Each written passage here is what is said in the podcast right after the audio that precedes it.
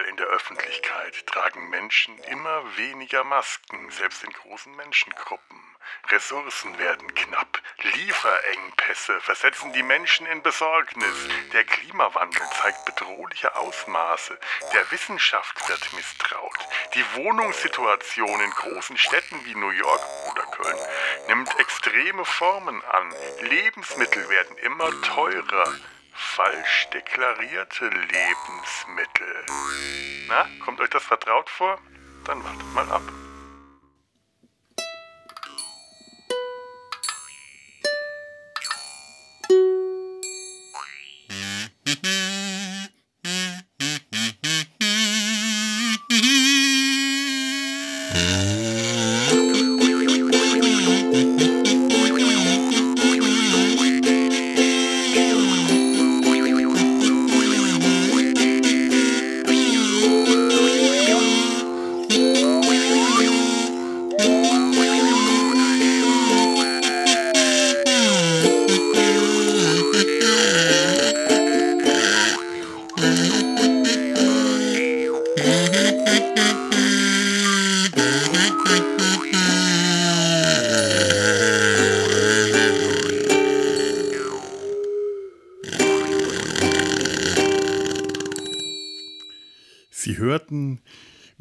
Beethoven Sinfonie Nummer 6 in F-Dur, Opus 68, die Pastorale. Erster Satz Allegro, Manon Troppo, ähm, dirigiert und ähm, orchestriert von mir. Ich bitte um kultivierten Applaus. Ihr wart ein schreckliches Publikum. Hurra! Herzlich willkommen in Data seinem Hals. Und hallo Alex, hallo Alex, Hals, Alex und Lars. Oh mein Gott. Halux. Habe ich Hallos? Der, der Alox. Ich bin Felo und das ist Allo. Ich bin Fele und das ist Alox. Nein, ach, schrecklich. Ich mach das jetzt nicht nochmal. Ich sag trotzdem Hallo, obwohl ich mich nicht weiß, ob ich mich angesprochen fühle. Ja, das weiß man, wer weiß das schon. Und, und hallo, hallo Alex und hallo Lars.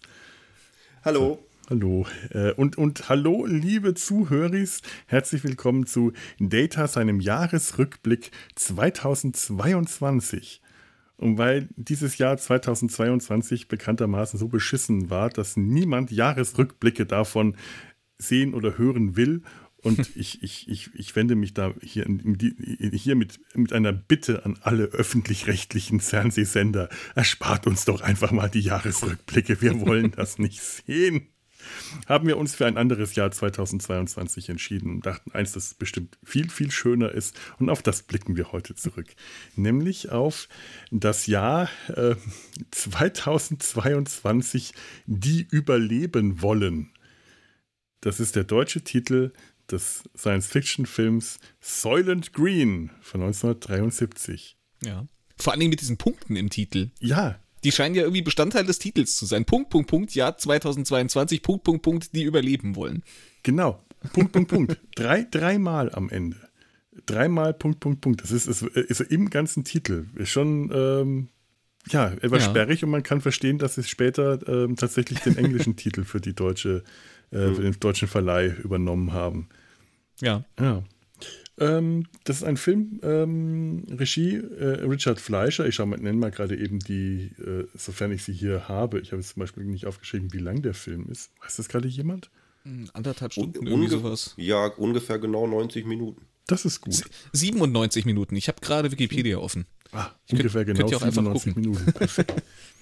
Wie gesagt, von 1973. Richard, Richard Fleischer hat äh, also so, auch so schöne Filme wie 20.000 Meilen unter dem Meer gemacht oder Die Wikinger mit Kirk Douglas oder Conan der Zerstörer und Red Sonja. Hm, einer von den ganz großen. Drehbuch äh, Stanley A. Greenberg. Von dem habe ich mir jetzt nichts gemerkt, weil es da recht wenig gab, außer dass er zwei Folgen der Bill Cosby Show geschrieben hat. Ist auch schlecht gealtert. Ja, das habe ich mir auch nur aus dem Grund gemerken können. Vielleicht die Folge mit dem Albtraum-Sandwich, weil es da auch um Essen ging. Oh mein Gott, ein Sandwich mit Soylent Green, bitte. Was ist Mayonnaise oder Remoulade drauf? Ähm, ja, der, ähm, die, die, die Romanvorlage äh, von Harry Harrison aus dem Jahr 1966 äh, hieß auf, auf Deutsch New York 1999. Also wieder eine andere Jahreszahl. Und auf Englisch hieß, der, hieß das Buch Make Room, Make Room.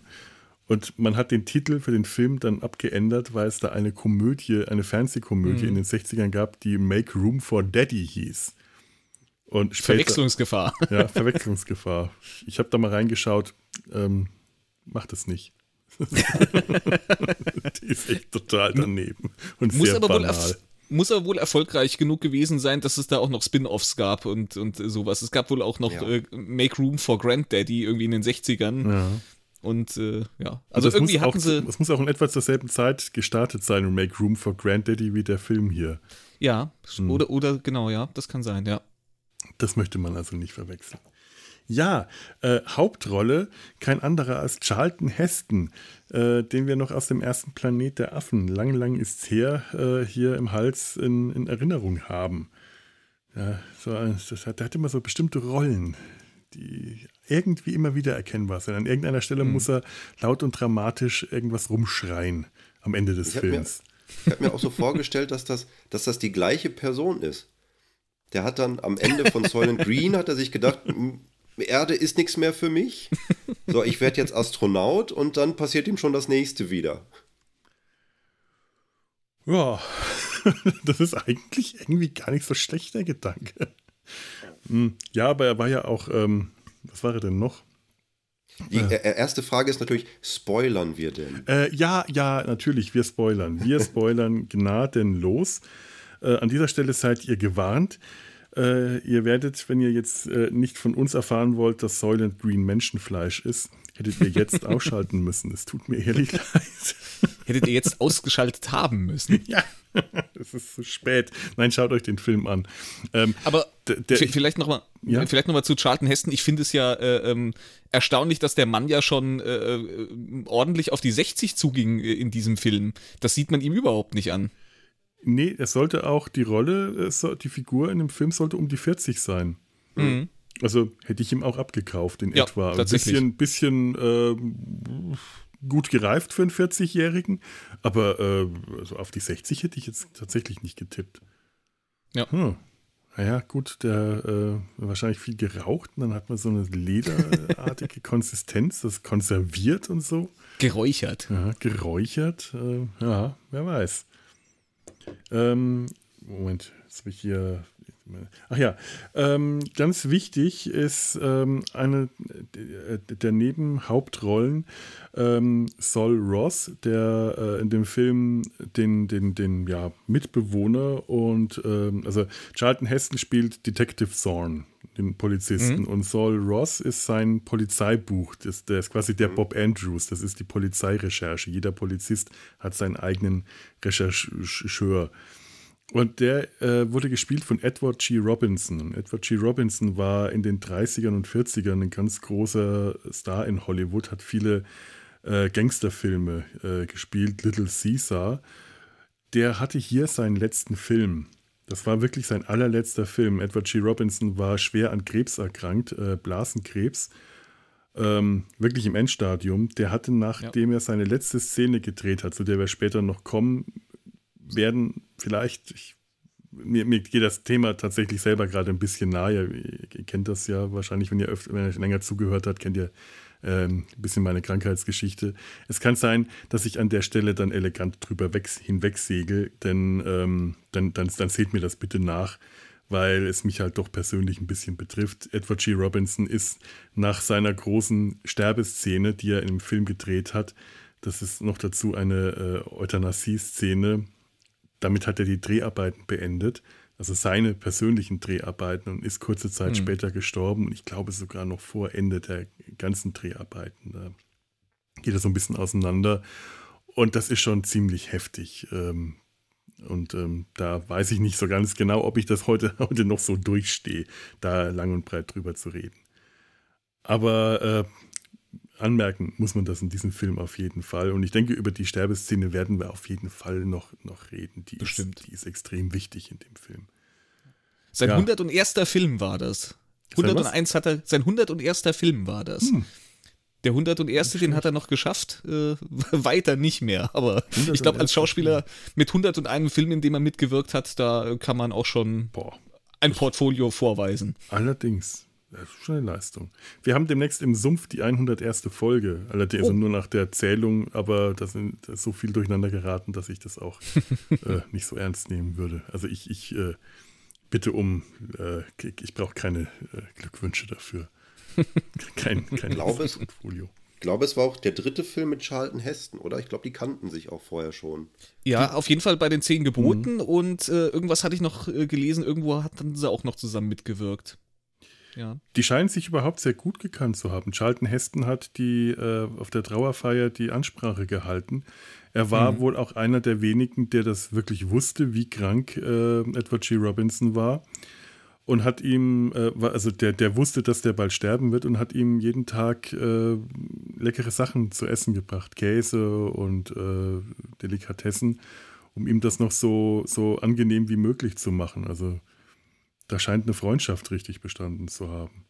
Ich finde, das merkt man aber auch in der Chemie mhm. zwischen den beiden. Also die funktionieren auch wirklich gut zusammen. Ja. Es gibt da, um mal ein bisschen vorzugreifen, eine Szene, in der die sich ein Essen kochen. Die war hm. so im Skript überhaupt nicht ja. drin. Das haben die einfach improvisiert, was umso bemerkenswerter war, dass Edward G. Robinson fast taub war. Durch den Krebs und die Behandlungen hat er nichts mehr gehört, es sei denn, jemand hat ihm direkt ins Ohr, laut ins Ohr gesprochen.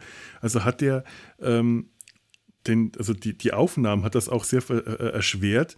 Ja, ja. Ähm, der musste halt den Text auswendig lernen, da durfte nichts improvisiert werden, alle mussten den Rhythmus einhalten. Und wenn Aufnahmen abgebrochen wurden, wenn der Regisseur Cut gerufen hat, mhm. hat Edward G. Robinson trotzdem weitergemacht, weil er das nicht mitbekommen hat. Und da ist so eine improvisierte Szene zwischen den beiden äh, bemerkenswert und die ist bemerkenswert ja. gut. Da merkst du, was zwischen den beiden hat wirklich eine Chemie bestanden. Das ist tatsächlich wahr, ja. Ähm, ja, aber kommen wir mal zum ähm, Film. Ähm, wer von euch wollte den Inhalt machen? Ich glaube, hatte jemand hier gerufen? Ich habe hab gesagt, ich kann mich opfern. Dann opfer dich mal für uns, das ist gut. Ja, genau, wir haben es eben schon gesagt, äh, das Jahr 2022, eine sehr futuristische Zahl für uns heute. Ja. Das, äh, wir, wir sehen eine Welt gebeutelt von globaler Erwärmung, Überbevölkerung, Ressourcenknappheit, also äh, Lebensmittel, Wasser, Strom, das ist alles irgendwie rationiert, außer für ja, so die, die paar sehr reichen und sehr glücklichen, die äh, mehr oder weniger noch in Saus und Braus leben. Wobei auch nicht so ganz, weil auch ein, ein Stück Rindfleisch ist auch für die schon was Besonderes, aber äh, im Großen und Ganzen ja, hat man da so eine, da ist die Schere sehr weit auseinandergegangen. Auf jeden Fall, wir verfolgen jetzt in dieser Welt ähm, den New Yorker Detective Thorne und äh, der lebt zusammen, haben wir eben schon gesagt, mit seinem Polizeibuch wird das im Film genannt, äh, äh Sol Roth. Und äh, er wird dann darauf angesetzt, in einem Mordfall zu ermitteln an einem ziemlich gut betuchten Mann namens äh, Simonson und der ist, äh, das sehen wir auch im Film schon vorher, eher hingerichtet als äh, einfach nur ermordet worden.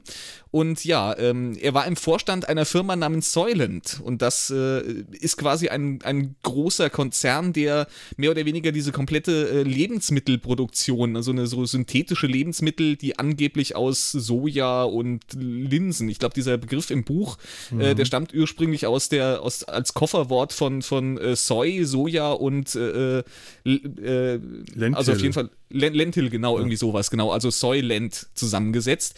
Das ist nämlich äh, das Einzige, was, äh, was so der Pöbel äh, quasi bekommt. Da gibt es dann so, in Anführungszeichen, so einen Wochenmarkt und äh, da werden, ähm, wird diesen Leuten Soylent äh, Red und Soylent äh, Orange und Soylent Green, das ist der neueste heiße Scheiß, der wohl am besten schmeckt und ähm, das wird den Leuten halt so mehr oder weniger zugeteilt. Mhm. Ja, und wie gesagt, im, im Vorstand dieser, dieser Firma, die das herstellt, herstellt, äh, hat dieser Simonson wohl gesessen und der hat irgendein Geheimnis, erfahren wir am Anfang des Films. Ähm, ja, relativ schnell wird aber die Ermittlung von Thorn äh, schon von der Obrigkeit blockiert. So ein Gouverneur, der schaltet sich im Hintergrund ein und äh, will, dass diese ähm, Mordermittlung eingestellt wird. Das geht sogar so weit, dass man dann äh, ja Menschen drauf ansetzt, um auch äh, Thorn aus dem Weg zu räumen. Ähm, der gute Sol, der ähm, kriegt in der Zwischenzeit äh, über seine Kontakte zu anderen Polizeibüchern das Geheimnis hinter Soylent Green raus. Wir erfahren es an der Stelle noch nicht, aber er ist so erschüttert davon, was er da rausgefunden hat, dass er ähm, der Gedanke, mit dem er vorher schon gespielt hat, sich einschläfern zu lassen. Das ist nämlich auch ein Ding in dieser Gesellschaft, dass man quasi so ein bisschen wie in Futurama die Selbstmordzellen äh, nur ein bisschen, ein bisschen schöner aufgezogen. Man geht in so einen äh, edlen Laden, also während man die ganze Zeit vorher im Dreck gelebt hat, kann man dann äh, sich äh, da in einen äh, sehr edlen Laden äh, begeben, um sich das Leben nehmen zu lassen, äh, dann noch ein paar schöne Bilder gezeigt zu bekommen und quasi die, die Spritze rein und äh, fertig dann. Ja, ähm, das kriegt äh, Thorn dann am Ende äh, gerade noch so mit, äh, kann sich von seinem Freund dann irgendwie noch verabschieden und äh, dann wird es relativ morbide, weil er kann dann so den Weg dieses Leichnams, äh, da kann er sich auf diesen Mülllaster, der ihn abtransportiert, äh, mhm. draufschleichen und äh, wird dann in eine Fabrikanlage äh, geführt, ähm, wo man dann reihenweise diese Leichen auf Fließbändern sieht, die äh, in irgendeiner Form verarbeitet werden und äh, böse Überraschung, am Ende kommt Soylent Green raus, denn Soylent Green ist Menschenfleisch. Soylent Green is people, jawohl. Richtig, genau. Ja, es gibt dann noch eine finale Verfolgungsjagd, wo man versucht, Thorn aus dem Weg zu räumen, der ähm, auch beinahe getötet wird, äh, aber es gerade noch so schafft. Und äh, ja, es bleibt ein etwas offenes Ende, wo man jetzt nicht weiß. Also, das Wissen ist jetzt irgendwie unter den paar Leuten zumindest, die man da am Ende gesehen hat, aber inwiefern da jetzt eine Revolution losgetreten wird in dieser Gesellschaft, ja. ist mal, sei mal dahingestellt. ja, das ist allerdings, äh, ich muss auch sagen, ich kannte von dem Film immer nur so Bruchstücke, habe schon ewig was davon von dem Film gehört. Das ist für mich ganz, ganz lange ein, ein, ein wirklicher Begriff gewesen. Soylent Green ist für mich auch ein Begriff gewesen. Mhm. Ähm, ich hatte mal, äh, das ist auch schon wirklich lange her, Husten. Äh, Lutschpastillen, die genau diese Form hatten und diese Farbe nur in klein, eben in grün. Und ich fand das toll. Oh, ich lutsche Soylent Green für meinen Hals. War auch so viereckig und so kantig? Genau so. Wenn genau. die das so genau. durch die Gegend geschmissen haben, das okay. hat ja so richtig gescheppert, wie so kleine Fliesen war das ja. Ja, das, das, das wirkte nicht sehr, sehr geschmack, also lecker wirkten die nicht. Also das waren wohl kleine Holzstückchen. Das waren tatsächlich so irgendwie äh, grün angemalte kleine Holzplättchen, die man da für den Film eingesetzt hat. Und äh, ja, dementsprechend appetitlich sah das auch aus. Aber ich habe mir immer vorgestellt, dass der, wenn der am Schluss weggetragen wird und dann schreit, Soylent Green ist Menschenfleisch, Soylent Green, ist, dass das irgendwie ähm, öffentlicher ist. Das war im Inneren mhm. der Kirche, da waren zwar viele Leute, weil diese ja. Kirche als, als Lager für, für also als Lager äh, und Schlafraum und alles äh, verwendet wird. Und die ist vollgestopft voller Leute, aber das war nicht öffentlich. Das war, mhm. ich glaube, das kannst du unglaublich schnell unter den Tisch kehren, das hat keiner mitgekriegt. Nee.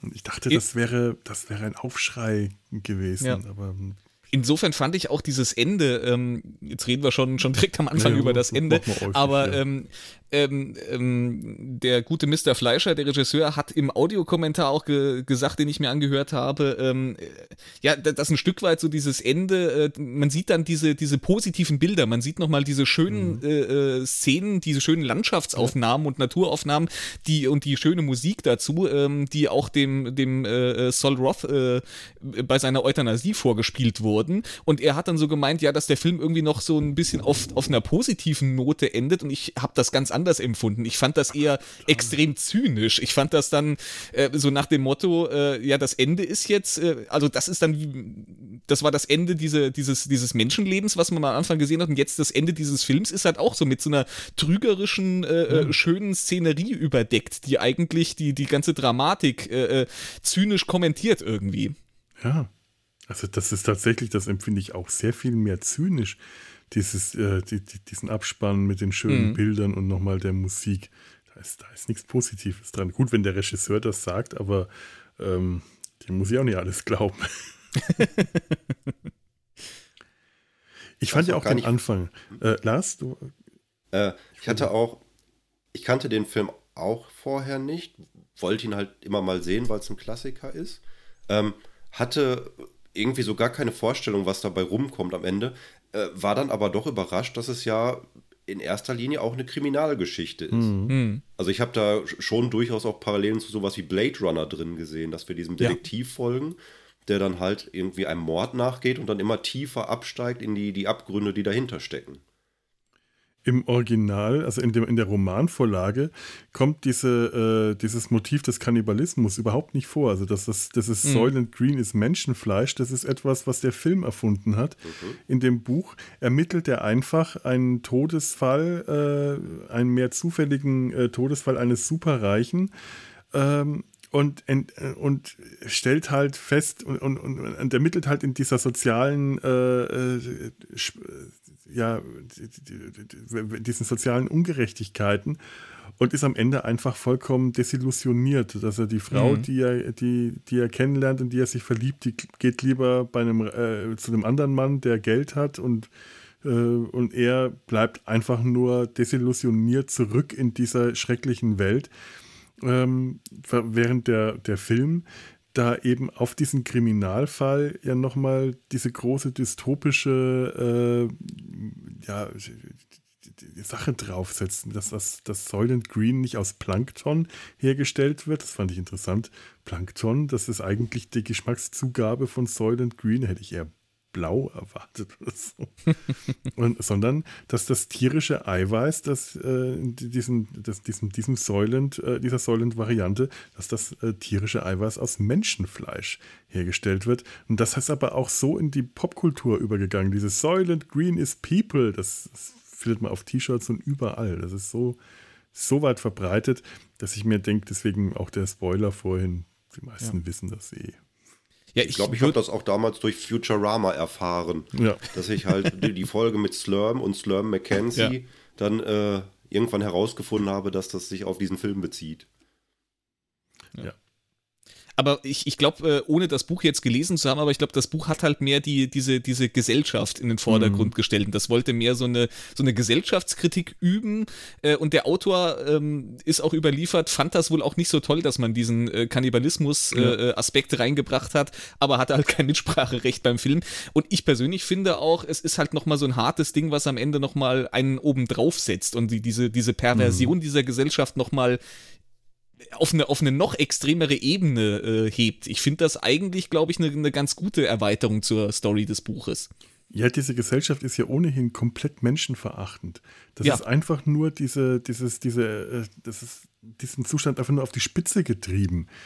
Ähm, mehr kannst du eigentlich, schlimmer kannst du es nicht treiben, als dass du die Leute, die da äh, wie eigentlich schon wie Tiere auf der Straße leben, die in Treppenhäusern leben, weil sie keine mhm. Wohnungen haben, leben die in den Treppenhäusern übereinander. Du kommst diese Treppen nicht ja. mehr rauf und runter, weil da die Leute schlafen. Auf den Straßen, in den stillstehenden Autos, überall, das ist eigentlich, das sind Tiere, das sind wie riesige Rattenherden, äh, sind die Menschen, dass du die dann später noch zu Essen verarbeitest und sie selber damit fütterst, das ist eigentlich nur noch die Spitze das Zynismus, das alles so richtig auf die Spitze getrieben. Ich finde das, das macht den Film halt auch besonders. Ich finde das toll, ja. weil das ist, gibt dem Film nochmal so ein Alleinstellungsmerkmal, wenn er das nur, diese äh, Mordgeschichte und die sozialen Umstände, wie in dem Buch, wäre der Film nichts Besonderes am Ende gewesen. Der war zwar mhm. so das erste, der erste dystopische Science Fiction, der, der so Öko-Themen verwendet hat. Das, ähm, oder einer der ersten. Aber das hätte den Film nicht so rausstechen lassen, finde ich. Denke ich mir. Stimmt. Ja, denke ich auch. Also, wie gesagt, äh, ich, ich glaube, das war eine sinnvolle Erweiterung dieser Story. Mhm. Ja. Habt ihr denn auch direkt am Anfang googeln müssen, als eingeblendet wurde, New York 2022, 440 Millionen Einwohner? Ja. Ja, ich habe auch gegoogelt, ja. Also, ich habe mal die Zahlen hier. Ähm, New York hat hier genau 40 Millionen Einwohner. Ähm, die echte Bevölkerung von New York ähm, ähm, nach, nach, der Messung von 19, äh, nach der Messung von heute 2021 hatte New York 8,468 Millionen Einwohner, also 8,5 Millionen Einwohner. Wenn du allerdings die Metropolregion, das heißt das ganze Umland dazu zählst, sind wir heute immerhin schon bei ähm, 23,6 Millionen. Und mhm. da New York, New York City in diesem Film sich sehr weit ausbreitet, die Stadtgrenzen stoßen an die Stadtgrenzen von Philadelphia, finde ich, kann man die Metropolregion durchaus mitzählen. Das ist also gerade mal knapp das Doppelte.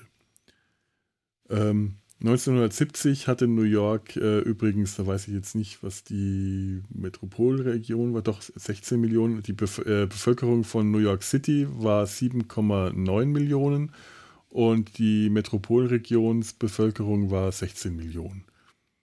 Also so viel anders als heute, gar nicht mal so sehr. Mhm. Hat, äh, da ist es nicht so extrem gewachsen, wie der Film das vorhergesehen hat. Aber ich fand auch gerade den Anfang äh, sehr schön, diese, ähm, diese Montage, die wir ganz am Anfang sehen, mhm. die so mit, mit, äh, mit äh, einfach nur aus Fotos besteht, die quasi so mehr oder weniger mit unterschiedlichen Effekten durchgeblendet werden mhm. und dazu mit einer Musik untermalt. Am Anfang sehen wir so sehr gemächliche, äh, äh idyllische Szenen, so Anfang des 19. Jahrhunderts vielleicht mhm. oder, oder sowas. Und das äh, schreitet dann zeitlich fort. Die Musik wird immer dramatischer, es wird immer schneller geschnitten. Am Ende sehen wir dann halt wirklich so, so diese typischen Groß Großstadtszenen mit, mit, mit einem Meer von Autos und überall Menschen und alles voll. Und mit dann am Masken. Ende. Ist euch das aufgefallen? Masken, ja. Da waren auch schon Leute mit Masken. ja, tatsächlich. Gesicht. Wirklich so, so FFP2-Masken ja. vom, vom Stil her, wo ich dann auch so dachte, oh, das ist äh, irgendwie erschreckend aktuell, mhm. wenn man das in so einem Film äh, ja. sieht. Menschen, die, die halt irgendwie genau so eine Maske aufhaben. Das, äh, das tatsächlich. Ich finde, ich, das hat mich total. Ja. Äh, ich hat mich wirklich erschrocken in dem Moment, weil man das so, äh, weil auf einmal die Realität in einen alten Science Fiction, ein, die, Rea die eigene Realität greift in die Fiktion ein, nur für ja. einen Moment. Und später im Film, ähm, da ist es mir noch nicht so aufgefallen, hat man auch noch mal Masken gesehen in so einer großen mhm. Massenszene, wo so, eine, so, ein, äh, so diese Aufruhrszene war, wo ja. ähm, da, da, da, ist es mir nicht aufgefallen, ich habe es nur gelesen. Und dachte ich mir, ja, das passt. 2022 tragen nur noch ganz wenige Leute draußen Masken. äh, auch in großen Menschenansammlungen. Ich war heute hier äh, auf dem kleinen Weihnachtsmarkt hier um die Ecke, der für meinen Geschmack viel zu voll war und ich war der Einzige, der da eine Maske getragen hat und bin schon teilweise blöd angeschaut worden. Aber man ist mhm. ja im Freien, da kann man sich auch dicht aneinander drängen und trägt keine Maske mehr. Und das hat der Film tatsächlich korrekt vorhergesagt für das Jahr 2022. Ja, ja aber ich glaube, in dem Film ging es eher um, um die Luftverschmutzung, oder? Ja, ja. Weil das ja. auch in den Außenaufnahmen ja. Immer so, äh, so, so einen grisseligen Effekt drauf hatte. Ich glaube nicht, dass sie da wirklich irgendwie Nebel durch das Studio oder die, die äh, Kulissen haben dampfen lassen, sondern dass sie das dann nachträglich irgendwie bearbeitet haben. Hm, es hat, hat auf jeden Fall alles so einen Schleier drüber, ja. so, so einen gift, giftig grünen, äh, äh so einen giftig grünen Nebelschwaden hatte man den Eindruck, lagen da überall drüber. Ja, ja. Ist, sowieso, diese Außenaufnahmen, die, die finde ich auch sehr großartig. Das ist ja irgendwie, ich glaube, im, im MGM Backlot äh, damals gedreht worden. Das war so der letzte Film, den man in diesem, auf diesem Set quasi, auf diesem Außenset äh, gedreht hat, mhm. bevor das dann irgendwie eingestampft worden ist und äh, man da irgendwelche äh, Wohnprojekte äh, da hochgezogen hat. Aber dementsprechend war dieses ganze äh, Set irgendwie auch schon so ein bisschen abgeranzt. Das war halt mhm. schon alt. Das war so kurz davor, eben eingestellt zu werden. Und das, das funktioniert natürlich für für diesen Film sehr gut, wenn man dann diese, diese äh, abgeranzten Häuser, Fronten und Straßenzüge ja, sieht. Ne? sah richtig alles richtig oll aus. Richtig, ja, richtig ja. drüber. Überall zwischen den Häusern waren noch irgendwelche Baracken aus Brettern zusammengezimmert. Mhm. Also das ist, ist, das ist faszinierend, wie das gewirkt hat. Also man hat diese Überbevölkerung wirklich gespürt. Das, was das Überbevölkerung nicht mehr einfach nur ein Wort ist, sondern wie diese Leute gehaust haben in dem Film.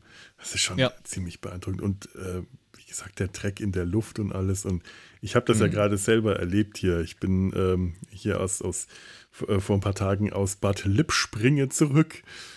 Schöne ländliche Gegend. Komm hier nach Köln, steig aufs Fahrrad, fahr los, Köln-Nippes, es war neblig, es war diesig.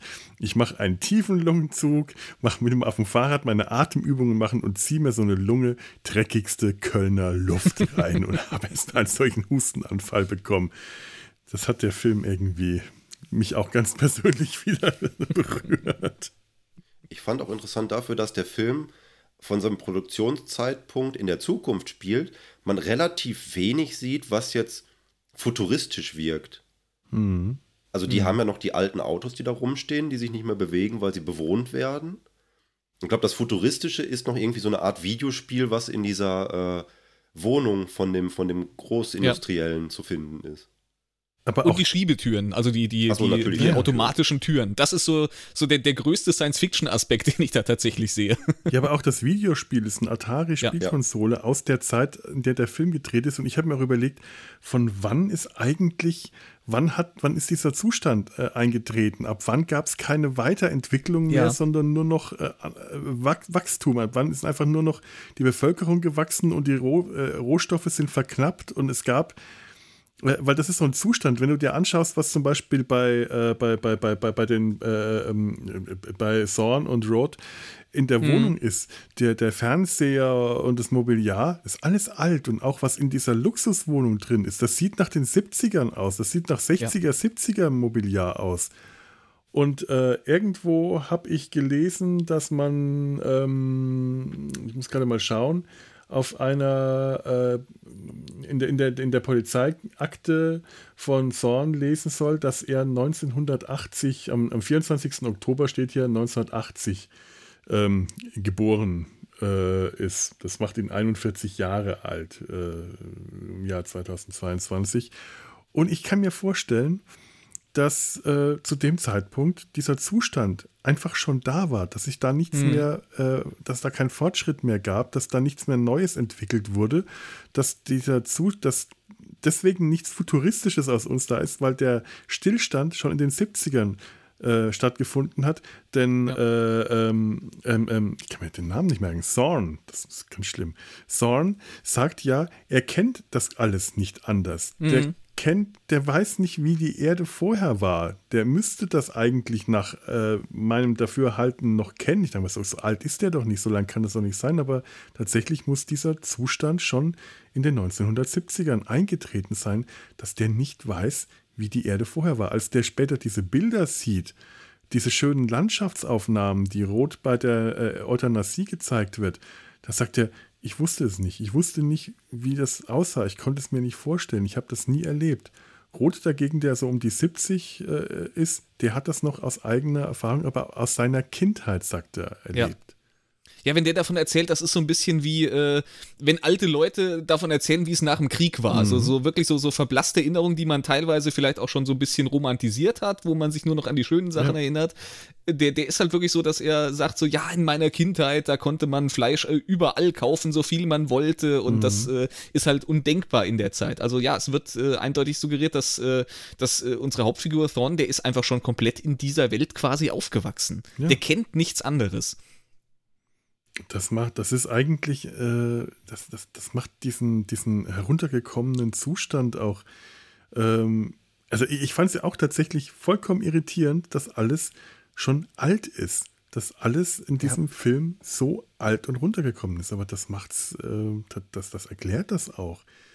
Was erklärt auch, warum die Leute so apathisch sind, warum die das alles mit sich machen lassen. Die kennen es nicht anders. Die kennen ihr ganzes Leben lang nur diesen Zustand selbst die Älteren von denen können sich nicht mal mehr richtig daran erinnern, wie das früher war. Hm. Ja, wenn Und, die nachher ähm, auf diesem Soylent Green Markt sind, die laufen ja auch in Klamotten rum, die sehen ja aus wie aus dem Mittelalter. Die haben ja dann so Kittelschürzen ja. an und ja. dann so Häubchen auf und verteilen dann aus Körben Soylent Brötchen in verschiedensten Farben. Das ist ja dann Soylent Krümel. Soylent Krümel, ja, stimmt. Das Säulen-Snack-Krümel wie, wie, wie, Kartoffelchips. Das ist echt. Das ist, es ist so ein bisschen unheimlich. Diese, auch diese, dieser Aufruhr, der dann entsteht, weil äh, es nicht genügend Soylent Green gibt. Äh, und, und, und, und Sorn und seine Kollegen zur äh, Aufruhr, wie, wie nennt sich das? Aufruhr. ja, wie Riot Control. Ja, Riot sowas, ne? Control, ja, ja, eingesetzt werden. Auch das ist vollkommen menschenunwürdig. Es ist so ähnlich ja. wie die Toten, die in Müllwagen abtransportiert genau. werden, werden hier Schaufelbagger eingesetzt, um die Aufständigen wegzubaggern. Das riesige Schaufelbagger werden, äh, werden die draufgeladen und hinten auf die Ladefläche von dem Truck geschaufelt.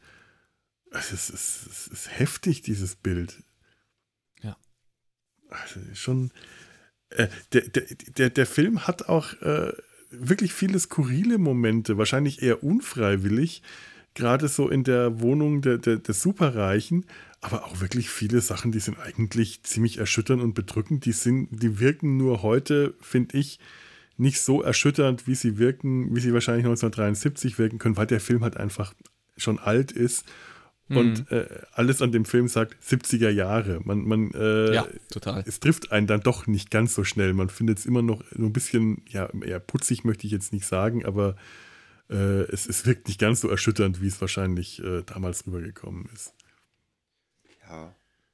Der Film, äh, also wenn, wenn Thorn dann die Untersuchung aufnimmt und es sich dann auch in der Wohnung von dem Superreichen gut gehen lässt, der hat ja durchaus auch oh ja. Szenen, die eher sowas wie gute Laune bieten. Auch die hm. Szene, wenn er dann mit Zoll äh, sich ein Essen zubereitet. Das ist ja dann auch eigentlich eher eine Szene, die äh, in dem Moment ähm, beim Zuschauer, es ist zwar auch so ein bisschen dramatisch, dass sie jetzt zum ersten Mal in ihrem Leben dieses köstliche Mahl genießen können.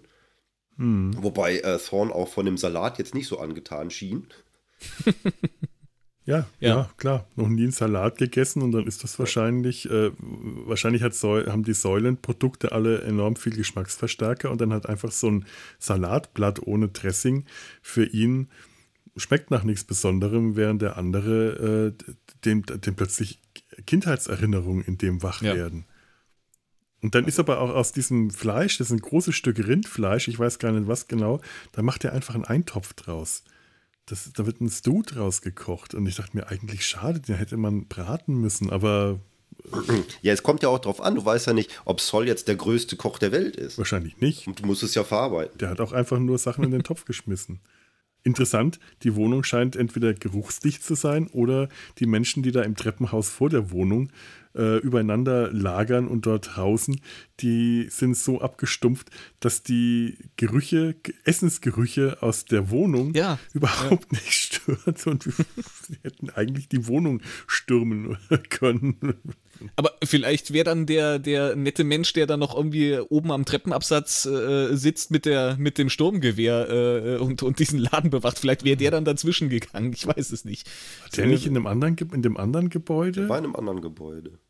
Nee, der, äh, es gab zwei. Es gab tatsächlich ähm, den einen, mit dem äh, Thorn sich unterhält, aber es gab auch einen, das war so ein Asiate, der ist in der Szene, in der Thorn irgendwie dann wieder nach Hause kommt und wieder die Treppe über die Leute nach oben steigen muss. Da sitzt auch bei ja, ihm im stimmt. Gebäude jemand drin.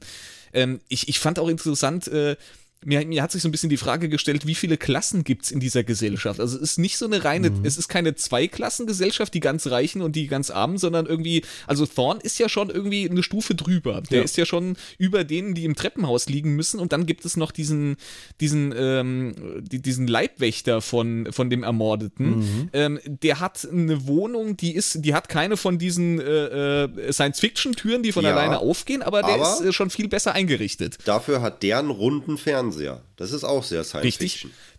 Oh, das ist vor allen Dingen sehr 70er, äh, dieser, dieser, dieser knallrote, ja. kugelförmige Fernseher, den fand ich auch sehr, sehr schön. Ja, stimmt. Während Zorn noch so einen alten äh, 50er Jahre Röhrenbildschirm mhm. hat. Und halt eine kleine, enge, vollgestopfte Wohnung, während die von dem äh, äh Bodyguard schon deutlich geräumiger ist und der, äh, und, ja.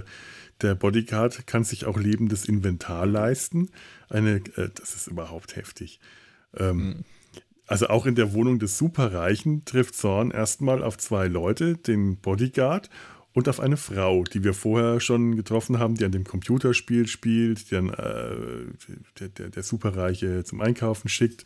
So eine junge Frau in einem leichten äh, Gewand, man hat schon so eine Ahnung, wofür die da ist. Und es stellt sich raus, das ist nicht nur einfach eine Konkubine, also ein, äh, die Geliebte, sondern das ist Inventar. Die wird mhm. auch so genannt, in, auf, auf Englisch noch derber Furniture, Mobiliar. Ja. Das ist lebendes Inventar. Die ist, äh, die gehört noch dazu, noch nicht mal dem, dem Mieter selber, sondern die gehört zum Haus. Die wird vom Haus dem Mieter ja. gestellt die kann der übernehmen. Und auch der, der, der, der Bodyguard hat in seiner weniger luxuriösen Wohnung auch so ein Inventar, auch eine Frau, die halt ihm gehört. Das ist heftig. Mhm. Das, äh, und die, natürlich äh, sagen, sagt die Frau, ja, warum soll ich äh, da draußen leben, wenn ich hier, wenn es mir hier gut geht?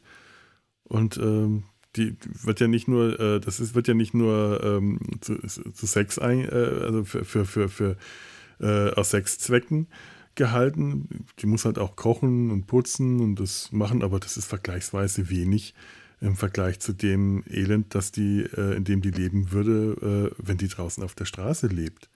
Ja, vor allen Dingen äh, wird ja noch, noch suggeriert, dass das auch ganz normal ist, äh, dass, ja. äh, dass diese reichen Männer, dass die sich auch gewalttätig gegenüber ihrem, ja. ihrem Inventar verhalten, weil wir in dieser ersten Szene, wo Thorn sich dann mit ihr unterhält, da geht er dann irgendwie so ihr mal hinten so und guckt mal, ob die blaue Flecken irgendwie hinten am Nacken hat oder sowas, weil das kein unübliches Ding wäre und dann hätte sie ja vielleicht ein Motiv, dass sie den Alten umgebracht hat, weil, weil er sie immer geschlagen hat. Ja. Das äh, und er geht dann auch so völlig ungehemmt mit so einer Selbstverständlichkeit, äh, geht er halt äh, äh, an sie ran und, und guckt dann erstmal, ob die irgendwo blaue Flecke hat. Das äh, ist halt alles sehr entmenschlicht. Ja, und sie äh, nimmt das auch vollkommen selbstverständlich ja. hin, dass der sie einfach erstmal untersucht und später auch zu ihr kommt, um das Mobiliar zu nutzen. Mhm. Der kommt mhm. später nochmal in die Wohnung, um das Inventar zu nutzen, also um mit ihr zu schlafen. Ähm, auch alles so vollkommen entmenschlicht, die ganze Situation. Auch wie sich äh, Thorn in der Wohnung selber benimmt, der äh, ja. hemmungslos nicht nur alles untersuchen, sondern auch einfach alles einsteckt, was er findet, was ihm gefällt der klaut alles, was nicht nied- ja. und nagelfest ist. Das muss man mal ganz eindeutig sagen. Der nimmt sich den Bettbezug und dann stopft er da, dann stopft er da in den Bettbezug äh, rein, was er, was er tragen kann quasi. Ja. Und noch mit, mit äh, denen, die kommen, um den Leichnam abzutransportieren, mit denen hat er noch einen Deal am Laufen. Irgendwie, da werden noch irgendwie Anteile äh, ja. Äh, klar gemacht, wer jetzt irgendwie wie viel davon kriegt. Äh, und äh, er lässt sich von dem Leibwächter, sagt er noch, jetzt nur kommen, dein Chef ist tot, ist doch eh egal, jetzt bring mir mal den Schnaps. das, ist heftig. Ja, und sein Chef, sein Vorgesetzter, der kriegt auch noch seinen Anteil ab. Ja, das genau, ist richtig. einfach üblich. Das ist wahrscheinlich nicht mal mehr Korruption, das ist einfach nur noch Usus in dieser Welt. Wahnsinn. Ja, sowieso. Also die Polizei äh, ist wahrscheinlich äh, da doch relativ fragwürdig. Ich fand das auch fragwürdig, dass beim Chef im Büro ein Wahlplakat des Gouverneurs hängt. Äh, Re-elect äh, hinten im Hintergrund. Das ist äh, ich weiß nicht, ob du heute, wenn du auf eine Polizeiwache mhm. gehst, ob du da ein Wahlplakat äh, des, äh, des, weiß ich, des Landratsabgeordneten irgendwie hinhängen darfst oder sowas. Das weiß ich, nö, wahrscheinlich nicht, aber ich glaube, das, das war noch das äh, geringste Problem, das ich mit dieser Polizeitruppe hatte. Schon, aber ich, ich fand, das war so ein Symptom. Das war ja. so, äh, weil heutzutage würdest du sagen, das muss ja irgendwie, also du hast auch keine, keine Trennung, das ist alles einfach endlos korrupt. Ja.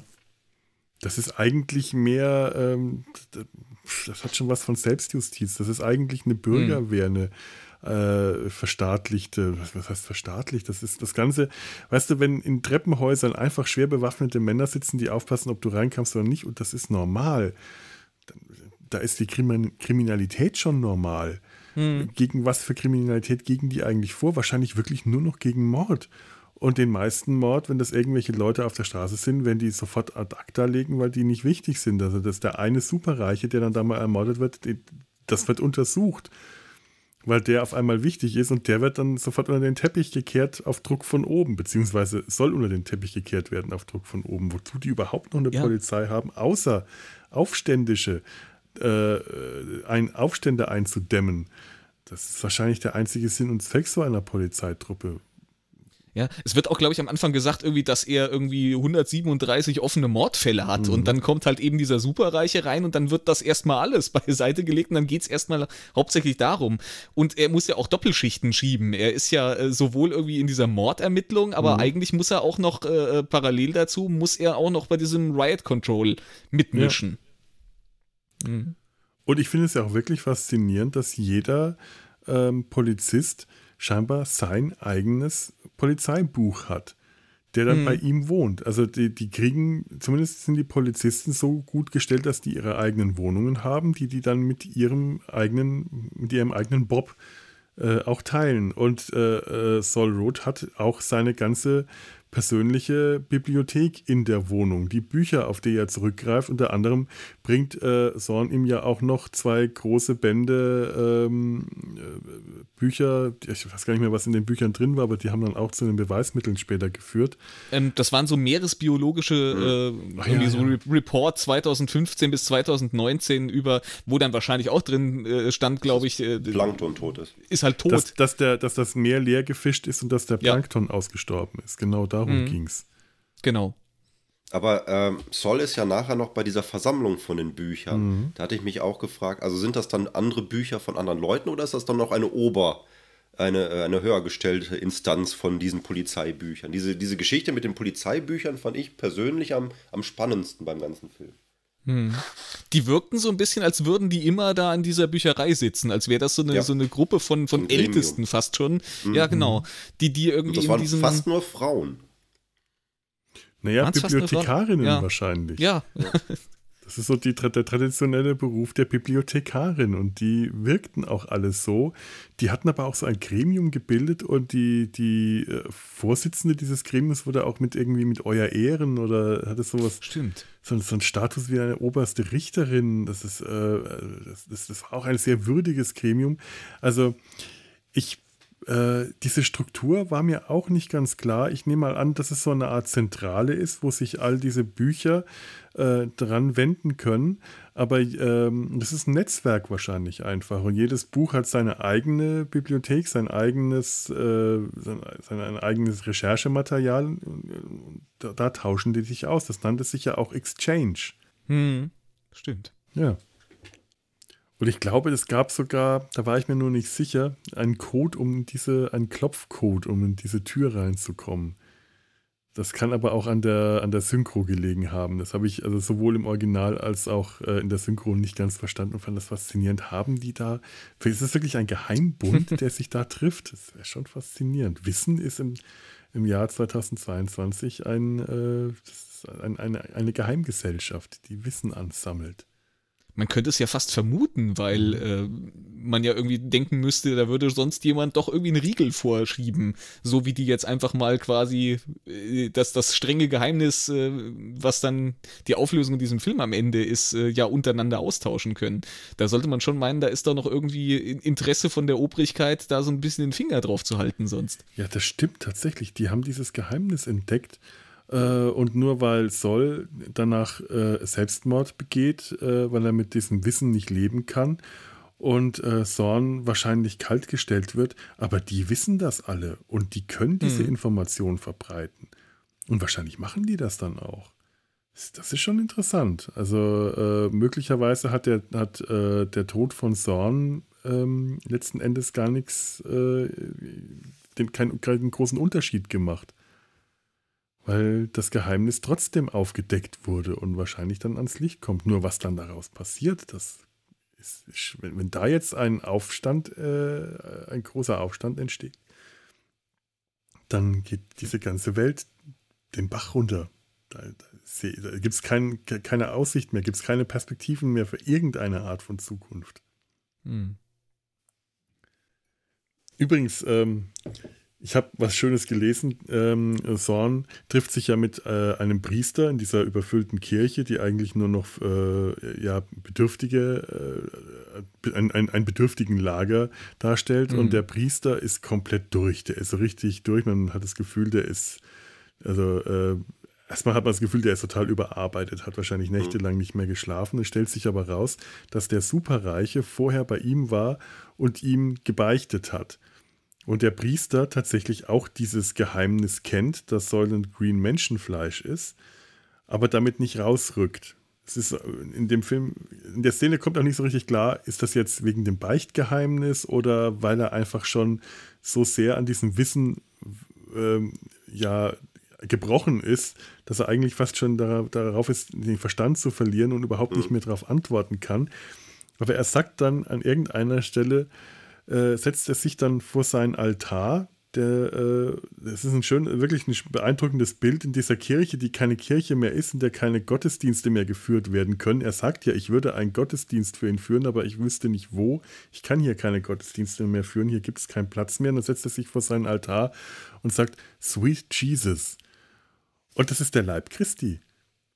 Das mhm. könnte ein Hinweis sein, den Sorn nicht verstanden hat, der auch nicht aufgegriffen wird. Aber ich finde es schön, er hat ihm eigentlich versteckt den Hinweis gegeben. Das ist der, der Leib Christi, das ist ähm, Soylent Green ist, ja, Menschenfleisch.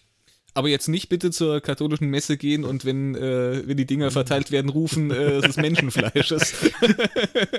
Eucharistie ist Menschenfleisch, Eucharistie. Natürlich, also bitte, der Sohn Gottes ist Mensch geworden. Also, aber das Zeug ist nicht grün.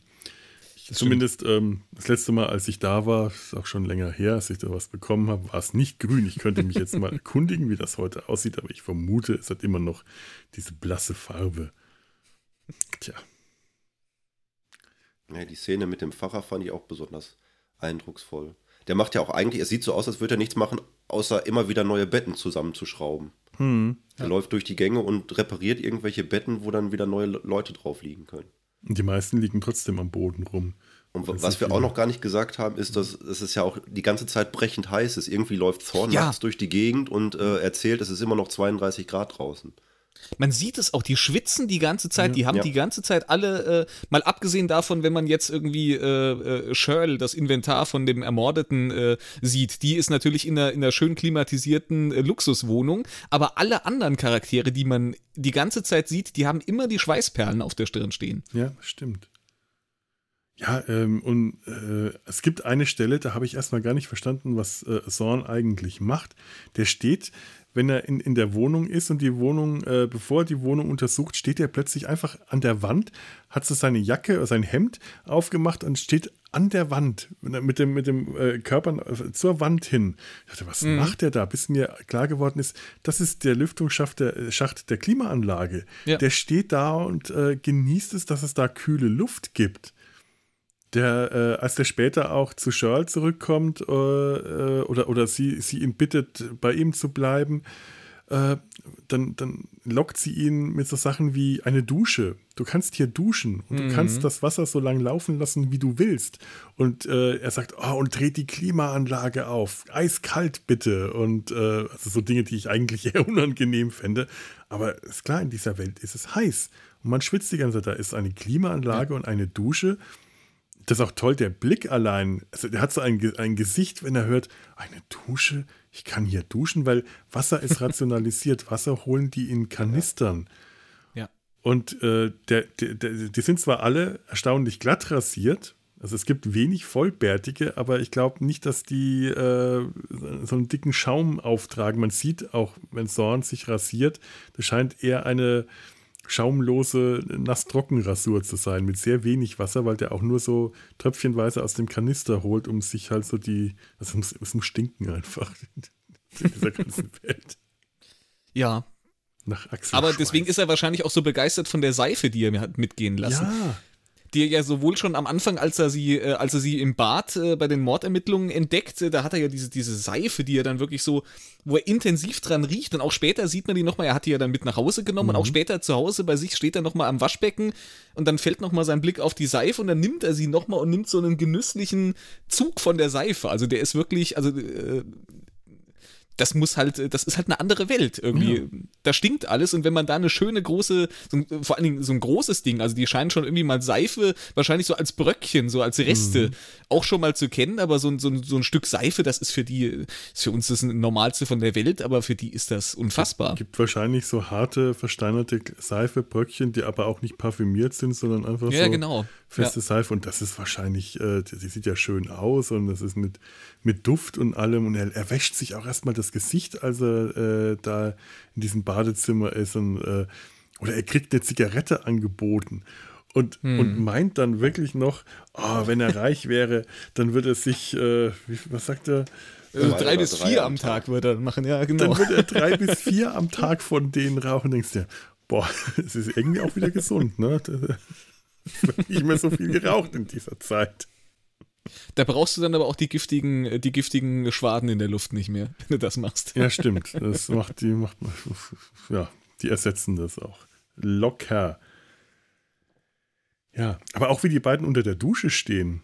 Ich, die, die, die hm. duschen dann zusammen und im ersten Moment denke ich, Ja, aber er steht gar nicht unter dem Wasserstrahl. Warum steht er nicht einfach darunter? Aber die lassen erstmal den Wasserstrahl zwischen sich runterlaufen. Zorn genießt das richtig, bevor er sich unter diesen Wasserstrahl stellt, dass er dem Wasserstrahl zuschaut, wie der vor ihm runterfließt, bevor er sich drunter stellt. Also er genießt diese Verschwendung, dass da Wasser einfach läuft und läuft, ohne dass er das nutzen muss. Das mhm. ist auch ein toller Moment, weil das so viel aussagt äh, darüber, was dem fehlt was in dieser ja. Welt ein Mangel ist. Das Selbstverständliche für uns, wenn die Dusche hm. funktioniert. Ja. ja. das ist die Voraussetzung, aber ja. So, mal schauen, wo wollte ich denn noch hin? Ich habe noch so ein paar Sachen mir notiert. Ganz, ganz wichtige Dinge eigentlich. Aber ich habe. Also ich fand die, die Charaktere teilweise sehr interessant. Mhm. Ich fand das. Äh, ähm, eben dieser, dieser ermordete Reiche, ich fand das interessant, dass der ja doch irgendwie noch so einen so einen moralischen Kompass äh, in sich hat, obwohl er irgendwie in dieser, in dieser privilegierten Situation ist. Normalerweise, wenn du solche Filmdarstellungen hast, dann sind die ja auch alle, äh, die sind dann auch irgendwie alle meistens böse. Da hast du keinen, der, und der hat ja wirklich Gewissensbisse, als er irgendwie hinter dieses Ding kommt und der geht zu einem Priester, der geht irgendwie, mhm. kann man sich gar nicht vorstellen, dass jemand dann aus dieser, aus dieser Luxuswelt runtergeht in diese überfüllte, dreckige Kirche und da zum Priester zum Beichten hingeht. Das fand ich bemerkenswert. Man könnte sich vorstellen, dass der einen Priester kommen lässt, aber dass der da. Genau, ja. Also er, er begibt sich ja quasi aus seinem, äh, aus, aus seinem Domizil, aus seinem Olymp runter in die Welt der Sterblichen, um es mal pathetisch zu sagen. Und genau, er geht runter, ja. er geht schon mal in die Hölle.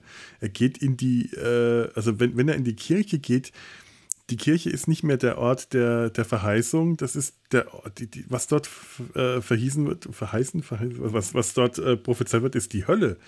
Er geht runter in die Hölle, die die, die Welt ist, unter die ganzen leidenden Menschen, die da unten schmoren, um dem Priester zu beichten, was er weiß, was er mit zu verantworten hat. Äh, und geht dann wieder in sein, äh, sein kleines Paradies zurück und wartet dort auf die Hinrichtung. Er schickt ja den, den, den, den, den Bodyguard und sein Inventar, er schickt ja die beiden weg, damit die einkaufen gehen, mhm. damit er alleine ist, weil er schon weiß, dass, äh, dass, dass da jemand kommt. Mhm. Und auch diesen Attentäter fand ich interessant charakterisiert, weil mhm. das ist so ein, ein sehr höflicher Typ, der kommt dann auch so und sagt so, ja, ich soll ihn noch ausrichten, es tut denen leid und ich würde dann mal, äh, wenn das in Ordnung ist, das, das ja. fand, ich, fand ich eine interessante Szene, wie die auch einfach charakterisiert sind. Ähm.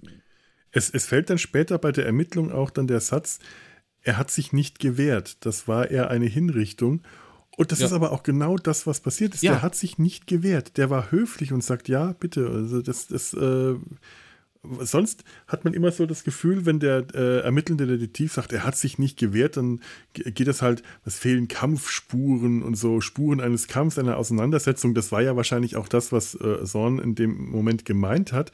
Aber dass man es vorher gesehen hat, wie das tatsächlich aussah, macht es mhm. eigentlich äh, noch etwas, äh, ja, gleichzeitig surrealer und, und echter, diese ganze Situation.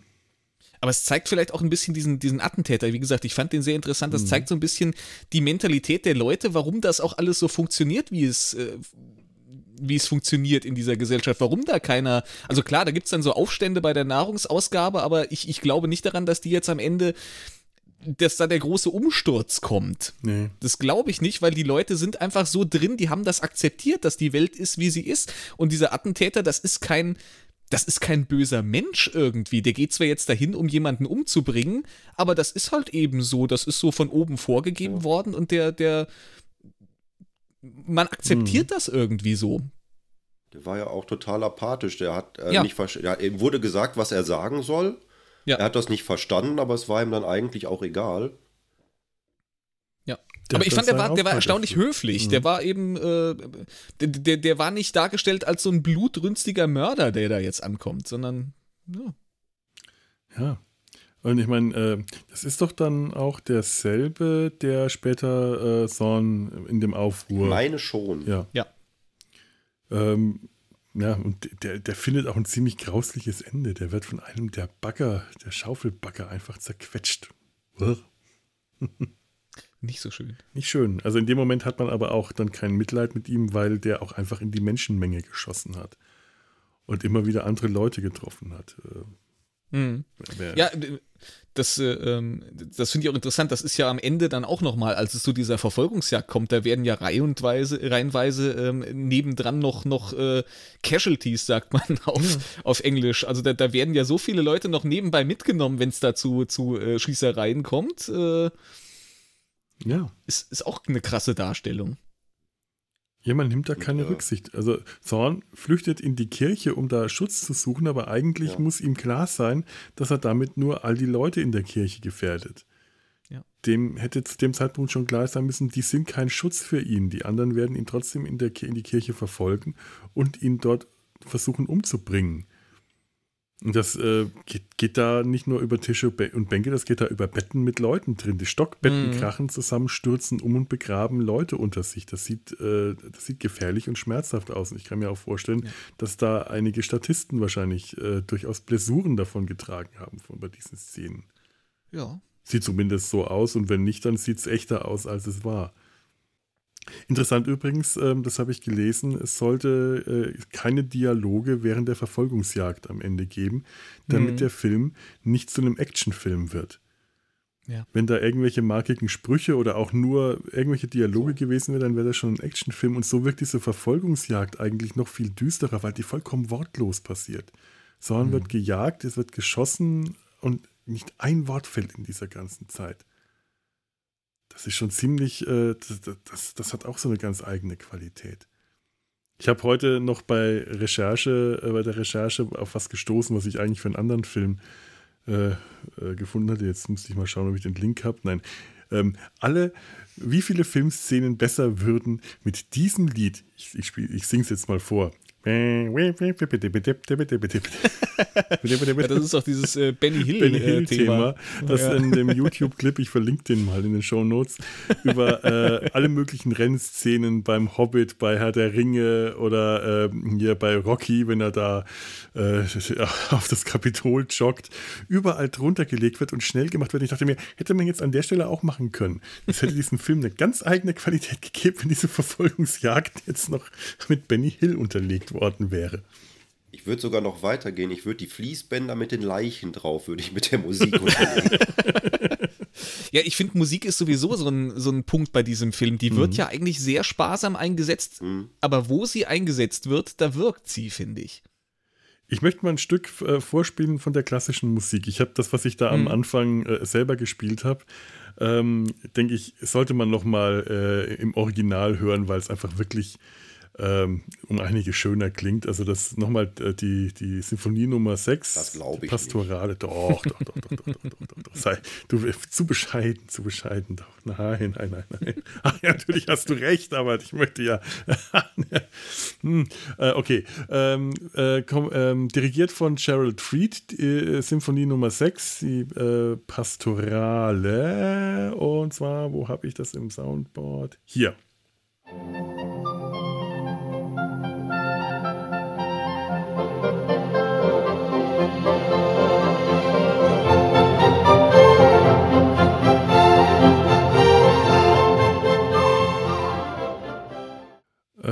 Und das ist auch die, das ist auch die Version aus dem Soundtrack. Also das ist tatsächlich ähm, mhm. in, in, im, im, Soundtrack auf der äh, äh, nennt sich das Symphony Suite. Und ähm, setzt sich dann diese Symphony Suite zusammen aus ähm, eben der Pastorale, dann aus der sechsten Symphonie der Pathetik von Peter Tschaikowski und aus der Per Gint Suite Nummer 1 von Edward Grieg. Morgenstimmung und ja. Asistros spiele ich jetzt nicht ein habe ich nicht hier, aber ähm, einfach mal so als, ähm, um, um die Stimmung äh, wiederzugeben, das ist die Musik, die gespielt wird, wenn äh, äh Soul sich in diese Sterbekammer legt. Und er liegt da auf dieser Bahre, es ist viel Platz um ihn herum, die Leute sind freundlich, führen ihn höflich herein, was höflich und ehrerbietig, was zum Teil auch daran lag, dass die Schauspieler wirklich unglaublichen Respekt hatten und wirklich äh, starstruck waren dass gerade hier Edward G. Robinson, die große Hollywood-Legende, äh, der, der Schauspieler, der ihn da reingeführt hat, der hat immer wieder äh, statt Mr. Rod Mr. Robinson gesagt und die Aufnahme musste mehrfach wiederholt werden, weil der das nicht auf die Reihe gebracht hat, weil der Ui. total verwirrt war. Und dann liegt er da auf dieser Bahre. Er wird am Anfang gefragt, was ist Ihre Lieblingsfarbe? Und sagt er, Orange, glaube ich. Musik, klassische Musik, leichte Klassik. Und dann wird er da hingelegt. Also es hätte ja auch schwere, äh, mhm. es hätten ja von Maler die Kindertotenlieder sein können, die ähm, sind wir hier? Nein, wir sind hier nicht im Sumpf, aber wenn ich im Sumpf wäre, hätten wir jetzt äh, Winchester äh, genannt, der die Kindertotenlieder auch, äh, ich glaube, in irgendeiner der letzten Folgen hört und damit BJ in den Wahnsinn treibt. Aber der liegt dann da und sieht wunderschöne Filmaufnahmen von Landschaftsbildern, also eigentlich Landschafts- und Tier Tierdokus, die er mhm. da sieht. Und schaut verzückt äh, in, in, in, in diese Welt, die, die für ihn schon verloren war, an die er sich erinnert. Er sieht wirklich als, als letztes, das Letzte, was er noch sieht. Er fragt, die vollen 20 Minuten, können Sie mir die garantieren? Und sagen, ja, ich weiß nicht, ob das am Ende gestimmt hat, ich habe es ja nicht gestoppt. Aber er kriegt nochmal für 20 Minuten eine schöne, heile Welt zu sehen. Und dann stirbt er und hört hm. auch diese Musik, diese, die, äh, da, da, ist, das ist auf eine, auf eine gewisse Weise wahrscheinlich diese positive Note, die Richard Fleischer gemeint hat, und auf, auf, eine andere Weise so unglaublich zynisch und grausam, weil das den Kontrast zu der eigentlichen Welt und vor allem das, was ihm jetzt dann später aus seinem Leichnam passieren wird, eigentlich ja. nur, noch, nur noch umso schlimmer macht. Ich finde das, ich finde das sehr interessant, weil äh, diese Zeremonie, die da abgehalten wird, mhm. für sich alleinstehend finde ich die eigentlich recht schön irgendwie ja. und respektvoll und man könnte sagen, das ist eigentlich eine, eine schöne Art und Weise äh, äh, zu gehen, wenn man denn entscheidet, dass es, dass es notwendig ist. Das ist äh, das ist eigentlich jetzt äh, gar nicht, aber dann dieser Kontrast direkt danach, wo man dann sieht, wo dann äh, Unmengen an Menschen, die da gerade alle entkörpert wurden und, und noch auf diesen, auf diesen hergerichteten Betten, die ja unten Rollen haben, sodass sie rausgeschoben werden, die dann unten in der Tiefgarage zu den, zu den Mülllastern äh, ja. gefahren und da reingekippt werden. Das, das, äh, das macht halt so einen, so einen krassen Kontrast dann auch wieder. Das ist, das ist wirklich heftig. Und vor allem, eigentlich sind das gar nicht so viele. Dieses Gebäude mhm. ist sehr groß und die Eingangshalle ist sehr groß und weit, aber da stehen verhältnismäßig wenig Leute drin. Man sollte doch eigentlich meinen, dieses Leben ist so schrecklich, dass der Tod auf diese Weise doch was Verlockendes äh, direkt haben muss. Dass das doch nur verhältnismäßig wenig Leute in Anspruch nehmen und es scheint ich weiß nicht, ob das vielleicht auch wiederum wieder nur der, der, ein, einer der besseren äh, Bevölkerungsschichten zusteht oder ob das etwas ist, was allen zusteht, dann, wär, dann müsste diese Vorhalle eigentlich überfüllt sein. Hm also es scheint ja, äh, ich, ich, ich habe das ein bisschen so verstanden, dass das ja eigentlich auch, äh, dass man die Leute ja eigentlich auch dazu kriegen möchte, das zu machen, weil ja. wir hatten ja vorher diese Szene im Polizeirevier, wo wir so lange Schlangen sehen und so wie ich das verstanden habe, holen die sich ja so, so ein Sterbegeld ab. Da können dann Angehörige, das ist auch das, was am Anfang äh, zu dem, äh, was Thorn am ja. Anfang zu dem Leibwächter sagt, so nach, nach 30 Tagen können sie äh, Anspruch quasi auf das, auf das Sterbegeld irgendwie ja, äh, stellen. Und dann sieht man im Polizeirevier da wirklich Leute, da da wird auch irgendwie gesagt, äh, äh, Death Benefit wird, wird gesagt, hier äh, irgendwie, was weiß ich, an, an Schalter 1 und 2 bitte anstellen. Äh, da, da, stehen reihenweise Leute, die sich dann Geld auszahlen lassen, was scheinbar, so wie ich das verstanden habe, auch irgendwie mit diesen Entkörperungen zusammenhängt. Ja, das stimmt. Und dieser, äh, dieser Riot bricht ja auch los, weil es zu wenig Soylent Green gibt. Das heißt, ja. die müssen ja ein Interesse haben, möglichst viel davon zu produzieren. Mhm. Deswegen wäre es genau. ja kontraproduktiv, nicht alle Leute äh, in diese Euthanasie-Zentren äh, zuzulassen. Ja. Ja, das stimmt natürlich. Aber andererseits, ähm, wie viel Geld ist das? Äh, den, der Wert von Geld, der, der eine Inflation stattgefunden. Ich glaube, an irgendeiner Stelle ähm, kriegt man mit, was, was die Lebensmittel kosten, die Schal einkauft. Das weiß ich jetzt gar nicht mehr, aber es sind mhm. Fantasiepreise eigentlich. Da dürfte das Geld, das die bekommen, wofür reicht das? Auch nur für Soylent essen und für sonst nichts. Was ich aber interessant fand, es wurde, wurde dann irgendwie angeboten, irgendwie 250 äh, äh, Bar ausgezahlt oder, nee, die 200 Bar ausgezahlt oder 250 in Lebensmittelgutscheinen. Irgendwie sowas wurde dann noch, ähm, wurde dann noch im Polizeirevier gesagt. Das ähm, mhm. kann man wahrscheinlich sogar alles nachrechnen, wenn man jetzt noch irgendwie die Szenen auf diesem Markt vergleicht und guckt, was da für Preise äh, vielleicht dran standen. Vielleicht könnte man dann ja. rausfinden, wie die Lebenshaltungskosten in dieser, in diesem, in dieser Welt sind. Ja, wer weiß, ob du äh, auf Lebensmittel, es kann ja sein, dass du auf Lebensmittelmarken einfach auch nicht alles kriegst, dass du aber, wenn du Bargeld mhm. hast auf dem Schwarzmarkt, an ganz andere ja. Sachen reinkommst. Deswegen akzeptierst du lieber zwar also weniger Geld in Bar als, als mehr in Lebensmittelmarken. Das ist ja, ja. ganz häufig so gewesen in solchen, äh, ja, in solchen Krisensituationen, Nachkriegszeiten und solchen äh, so in der Art. Hm. Hm. Ja. Jetzt weiß ich gerade gar nicht mehr, wo ich hin wollte. mir, mir ist zwischendurch nur untergekommen, diese äh, Euthanasie-Sequenz, die wurde natürlich bei den Simpsons auch parodiert, äh, wo sich Grandpa äh, in, in eine Gott, ja. identische Einrichtung begibt und er lässt sich, äh, ähm, vielleicht um die Stimmung ein bisschen aufzulockern, er lässt sich äh, Glenn Miller vorspielen und dazu Szenen von Polizisten, die Hippies verprügeln, zeigen. In welcher Folge ist das denn? Ich weiß es nicht, ich habe nur den Ausschnitt auf YouTube gesehen. Ich kann es leider nicht sagen, aber die, die Rahmenhandlung muss wohl sein, muss wohl gewesen sein, dass da irgendwie quasi Sterbehilfe legalisiert wurde, weil am Ende Chief Wiggum irgendwie reinplatzt und sagt so, das Gesetz wurde wieder gekippt und dann wird der, äh, wird der Arzt abgeführt, der da diese. also auch ein bisschen morbide. Ja, Gott, also, die Simpsons na, halt. Ja nachdem ich dann so die, die Hintergrundgeschichte gelesen habe, auch mit der Freundschaft von Charlton Heston und mhm. Edward G. Robinson, habe ich schon verstanden, dass diese Szene heftig war.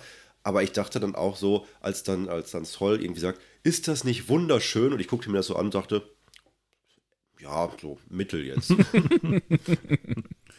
Naja, gut. Pferde. Du, du, du musst ja, ähm, um, um, um, um die schöne Erde zu sehen, nur in den nächsten Park gehen oder vor die Stadtgrenze in den Wald oder eben auf Netflix äh, irgendwelche, äh, irgendwelche Naturdokus anschauen.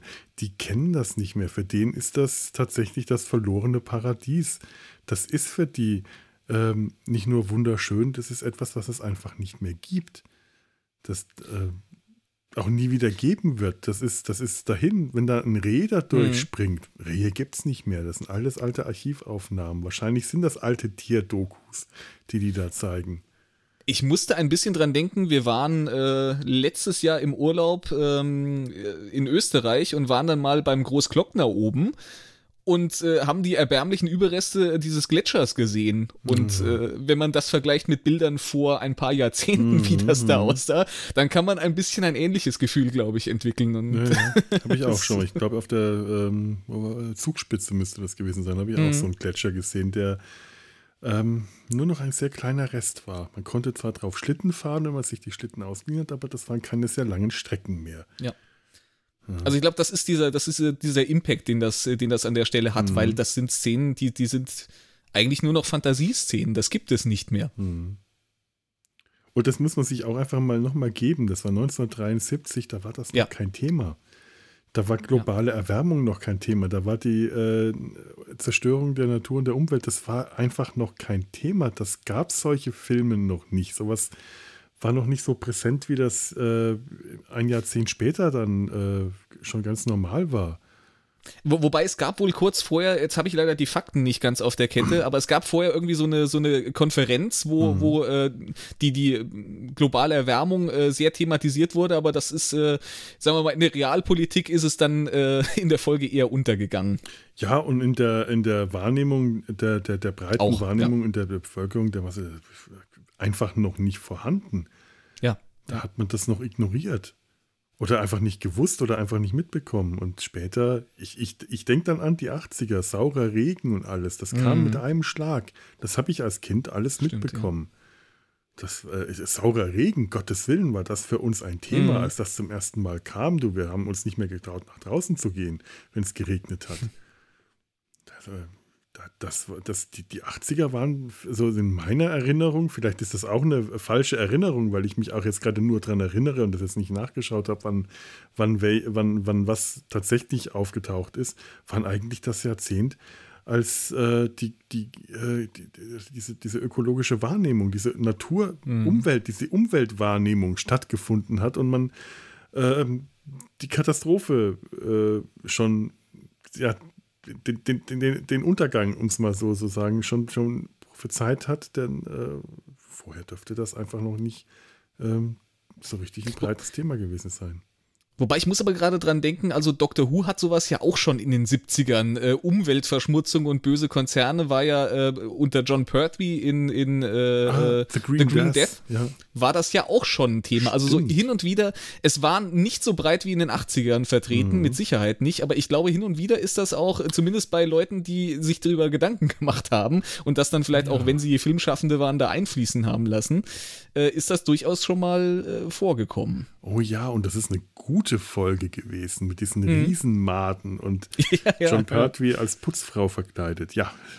Stimmt, ja. Der Doktor als Putzfrau. Ja, immerhin. Ja. Ne, der hat, äh, da war der Doktor schon mal eine Frau für einen kurzen Moment.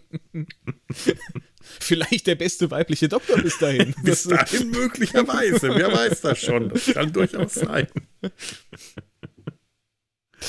Ja. So, ich komme aus meinen Notizen nicht klar. Ich habe entweder nichts Vernünftiges mehr aufgeschrieben oder äh, ich habe hab hier Brust oder Keule stehen. Ich weiß das habe ich auch aufstehen. Das habe ich wegen dieser, wegen dieser äh, Geschichte mit der Fabrik, in die ah. Fabrik gehen und, und Beweise dafür aufdecken, dass Lebensmittel nicht das sind, was sie äh, zu sein scheinen. Natürlich. Und genau, dieser, dieser Louis de Finesse-Film, ja. äh, wo sie dann so diese, diese Hähnchen und die, die Fische, äh, nur, die, nur die Gräten und die Gerippe da so an so einer Maschine hängen haben und dann so Zeug draufspritzen und dann wird das direkt Plastik verpackt. Ja. Das ist natürlich was sehr viel leichtherzigeres als, äh, als das hier bei Soylent Green, aber, aber ich fand, natürlich. das schlägt in eine ähnliche Kerbe irgendwie ja. so ein bisschen. Ich glaube also aber, ich fand schon, ja. Mach, mach, mach du erst. Nee, nee, nee, nee, ich, ich, ich, muss, ich muss eh gerade mal nachschauen, von wann Brust oder okay. Keule war. Dann, das kann ich machen. Auch 70er, ich glaube 76 ja. oder irgendwie sowas. Ja, dann, dann war es zumindest nach Soylent Green, ja. Ich glaube also ich ja. Fand schon interessant, wie wenig diese Anlage nach einem Lebensmittel, äh, nach einer Lebensmittelindustrie aussah, weil oh. sie dann halt wirklich irgendwie in so einem, weiß ich nicht, Stahlwerk, was ist es gewesen? Elektrizitätswerk, glaube ich, ein stillgelegtes. Ja, gedreht mhm. haben. Wobei es ein tolle, tolles äh, Setting ja, war. Also das, war ein Glücksgriff für die. Tolle Kulissen, aber es sieht halt ja. auch nicht steril aus oder sonst nee. was. Ja, und ähm, da, da, war auch so ein Bruch drin. Du verfolgst halt, erst hast du diese Wagen, die dann da so reinfahren und dann werden die auf dieses Fließband gelegt, die Leichen, und dann werden die in so einen Wassertank reingelassen, wo sie dann einfach so drin rumschwimmen und der nächste Schritt, zack, fallen diese kleinen grünen Plättchen auf ein Fließband. Ja, die, die Verarbeitung wird ich, nicht gezeigt. Die Leichen ich weiß nicht, wie man es hätte zeigen, zeigen sollen, aber es war schon ein Bruch. Ja, und die, die Leichen, die da in diesen Tank geschmissen werden, die sind auch alle noch in den Leichensäcken. In diesen, genau, das habe ich auch gedacht. Lösen die sich jetzt auf? Ist das irgendwie so ein ja. extra Material? Ist das, das Material, das einfach mitverarbeitet und später mitgegessen wird? Die, ganzen, die haben die ihre Kleidung noch an? Ist das einfach egal? Ist das, äh, wird das alles klein gehäckselt und zu Pampe äh, ver vermischt und unter die also, Säulenmasse gerührt?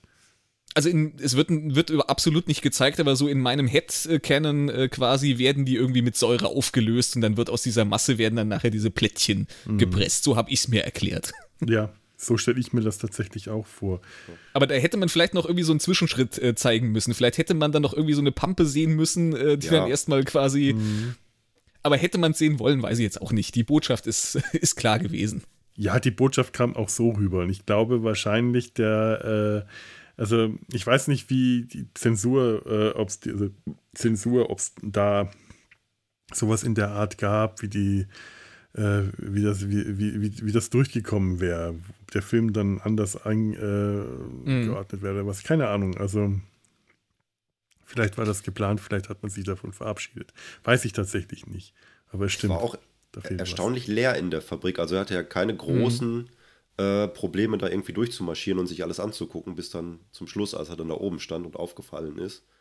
Und ja. äh, wo er dann sich dann noch eine kleine Rangelei geliefert hat mit den Wachleuten, die da rumliefen. Ja, du musst aber auch mal überlegen, wie viele Leute äh, sollen da jetzt arbeiten. Je mehr Leute da arbeiten, desto mehr, größer ist das Sicherheitsrisiko, weil diese Leute ja, ja, eigentlich alles Geheimnisträger sind. Oder du musst irgendwo diesen Bereich, wo die Leichen abgeliefert werden, so abtrennen von dem ja. Bereich der Lebensmittelherstellung, dass die Leute, die in der Lebensmittelherstellung äh, sind, nicht wissen, dass das Leichen sind und die Leute, die die Leichen abliefern, nicht wissen, dass da Essen draus hergestellt wird. Ansonsten hast du nämlich schon wieder eine ganze Menge Leute, die äh, möglicherweise das Geheimnis ausplaudern könnten. Da macht man vielleicht, stellt man vielleicht lieber ein paar weniger Leute an. Und es war ja doch schon ein sehr offener Betrieb, so wie er da durchgelaufen ist. Hm. Ja, so schwer war es auch nicht da reinzukommen. Der hat sich einfach oben aufs Dach von dem ja. Mülllaster gelegt. Aber das, das spielt auch wieder so ein bisschen in die Richtung, ähm, die Menschen, die haben irgendwie so ihr Schicksal akzeptiert. Da gibt es keinen, mhm. der, der irgendwie nachfragt und irgendwie was ändern will. Ja, stimmt. Also ich glaube tatsächlich, äh, wenn sich herausstellt, dass Soylent Green Menschenfleisch ist, dann wird das wahrscheinlich einfach nur vom Markt genommen und durch Soylent Blau ersetzt. Und dann, wenn die Leute nach, es wird ein paar. Und es gibt einen Rabatt. Hm? Ja. Es gibt einen Rabatt. Ja, genau. Sonderangebot. Green jetzt äh, 50% billiger. Und dann wird das gegessen. Nein, wahrscheinlich wird's, wird's, könnte es sein, dass es zu Aufständen kommt, aber ich glaube auch nicht, dass es da äh, so eine große Veränderung dadurch stattfindet. Die Leute sind einfach viel ja. zu apathisch. Die haben das, das ist Vieh. Die Leute, Menschen sind Vieh in diesem Film. Ja. Soylent Green ist People. People are Cattle das wird auch an irgendeiner Stelle, wird das hm. Wort Cattle, wird Vieh ja. genannt. Sie ich glaube, dass uns das, wie Vieh. Das äh, Weiß sagt vorn dann nachher noch vor, dass das dann der nächste Schritt ist, dass die Menschen dann wie Vieh gehalten werden, mhm. einfach nur zu dem Zweck, dass sie zu Soylent Green verarbeitet werden. das ist ja das immer noch das Krasse, was mir so, äh, dass sie zu, zu, zu, ihrem eigenen Futter gezüchtet werden. Die werden also dann wie Vieh gehalten, um, um sich selbst zu essen, um äh, das nächste Vieh zu füttern. Weil das, weil Soylent Green wird ja nicht von den Superreichen gegessen, sondern von der Masse, von dem Pöbel, von dem Vieh. Das hm. ist schon, das, das ist wirklich heftig. Eine Sache, die ich auch noch interessant fand, war ähm, relativ am Anfang äh, gibt es so ein Zitat von, von Sol, der, der sagt so, ja, unsere, unsere wissenschaftlichen Zauberer, die haben das Wasser vergiftet.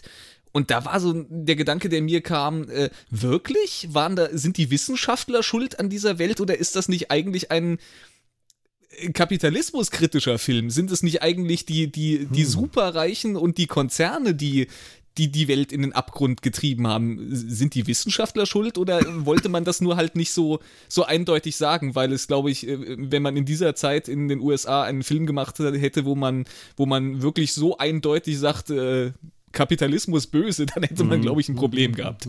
Oh, ich weiß nicht, ob der ob die sich das nicht trotzdem getraut hätten. Also da mhm. ähm, darf man Hollywood auch nicht unterschätzen in sowas. Es kann auch einfach sein, dass ähm, man hier nicht zu, dass man hier versäumt hat, es zu deutlich zu machen, dass äh, die Bevölkerung einfach falsche Informationen bekommen hat ja. das, äh, oder einfach ein falsches Bild äh, der Situation bekommen hat. Wahrscheinlich wissen die, haben die überhaupt nicht gewusst, was eigentlich war. Die wussten nur irgendwann hat sich halt so, ja, das Wasser war vergiftet, was war da gleich nochmal? Ja, das hat irgendwas mit Chemie zu tun, Chemie, ach, das waren die Wissenschaftler, ja, unsere Wissenschaftler haben das, was das, das ähm, das ist halt so ein, so ein, das ist so ein Gedankengang, der mir so ein bisschen übel aufstößt, äh, mhm. äh, weil wir in unserer realen Gesellschaft des Jahres 2022 unter Teilen der Bevölkerung so eine, so eine, so eine Wissenschaftskritik die eigentlich ja, keine Kritik ja, ist, sondern so eine, so eine, so ein Misstrauen der Wissenschaft gegenüber. Deswegen war das so ein Zitat, wo ich so ein bisschen, ach, da hat es mich ein bisschen geschüttelt. Ja, stimmt. Es ist mir tatsächlich in dem Moment, äh, habe ich es nicht bemerkt, aber jetzt, wo du sagst, äh, tatsächlich auch wieder eine Parallele zu unserem eigenen 2022. Mhm. Ugh, nicht so schön, ja. Hm. Es ist ja vielleicht auch so ein bisschen das Ding, ähm, heutzutage haben wir ja äh, ganz oft so ein bisschen dieses, äh, man will dann irgendwie vor Sachen wie Klimawandel, will man die Augen verschließen und dann sind Wissenschaftler, die, die einen darauf hinweisen, mhm. unbequem. Und den äh, möchte man dann auch gerne so ein bisschen, den, die möchte man dann gerne ein bisschen vielleicht zum Sündenbock machen. Ja. Weil die kommen mit der, mit der unangenehmen Wahrheit um die Ecke. Das kann durchaus auch sein, dass das hier so passiert ist. Mhm. Oder ähm, bewusst äh, von den Filmemachern oder, äh, uh, oder eben von den in der Fiktion selber. Das äh, ja. Wäre interessant, äh, das, das nochmal zu erforschen. Hm. Ja. Ob es dazu irgendwo Statements gibt. Hm. Also ich habe bei dem, was ich so mitbekommen habe, jetzt nichts in der Richtung, aber da es ist halt, wie gesagt, eine Dialogzeile. Das ist natürlich, äh, da interpretiere ich jetzt vielleicht auch mehr rein, weil sie mich irgendwie so Sie hat mich getriggert, wie man heutzutage ja, sagt. Ja, weil sie halt auch tatsächlich zu, äh, wie gesagt, unserem Jahr 2022 auch passt. Ist wie mit den Masken. Auf sowas achtet man dann mhm. plötzlich. Stimmt, ja. Ja, ich glaube, ich habe tatsächlich nichts mehr. Wie sieht das bei euch aus? Also ich habe mir jetzt nur noch einen Punkt aufgeschrieben, ähm, eine, eine, Parallele zu was anderem, äh, so ähnlich wie eben das Ding mit Brust oder Keule. Ähm, mich hat das stellenweise ein bisschen an die Deep Space Nine Doppelfolge Past Tense erinnert. Das ist die, wo äh, wo Cisco, Bashir ah, und Dex ja, ja. in der Vergangenheit stranden. Und äh, ähm, Dex landet auch bei so einem, äh, bei so einem reichen Gehobenen, der, der äh, schön lebt. Und mhm. Äh, äh, Cisco und Bashir, die landen so in diesen Slums, wo äh, mhm. ja, die, die, die, der Pöbel so eingesperrt und eingefärcht ja. wird und es dann auch zu Aufständen kommt. Ja, die ja, Bell der, Riots. Der Bell-Aufstand, ja, genau. Hm, genau. Hm.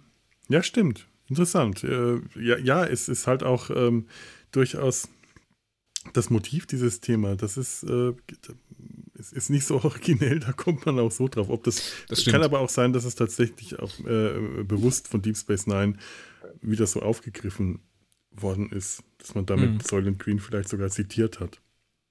Es ist ja. auf jeden Fall sehr ähnlich, das stimmt müsste man sich vielleicht jetzt mit dem Wissen des Films, ich habe ihn ja auch zum ersten Mal gesehen, mhm. äh, diese Deep Space Nine Folgen nochmal anschauen und mal so ein bisschen drauf achten, ob man jetzt mit dem, mit dem im Hinterkopf, ob man da jetzt noch Sachen für sich rausziehen kann, die man vorher nicht entdeckt hat. Ja, wäre tatsächlich interessant, weil ich ja, wie gesagt, auch den Film vorher nicht kannte. Jetzt habe ich mhm. aber auch diese Doppelfolge bestimmt auch schon wieder ein paar Jahre nicht gesehen habe, obwohl das ja. eine von denen ist, die ich immer ein bisschen präsenter äh, habe als andere, weil es halt auch einfach so eine ganz besondere Folge ist. Hm. Hm. Kann ich jetzt nicht sagen. Müsste man einfach mal schauen. Ja. Vielleicht ähm, setzen wir die mal, die könnte man eben mal so auf unsere Liste setzen, obwohl ich glaube, das Jahr, in dem die Folge spielt, das haben wir schon verpasst. Oh, das weiß ich nicht. Ja.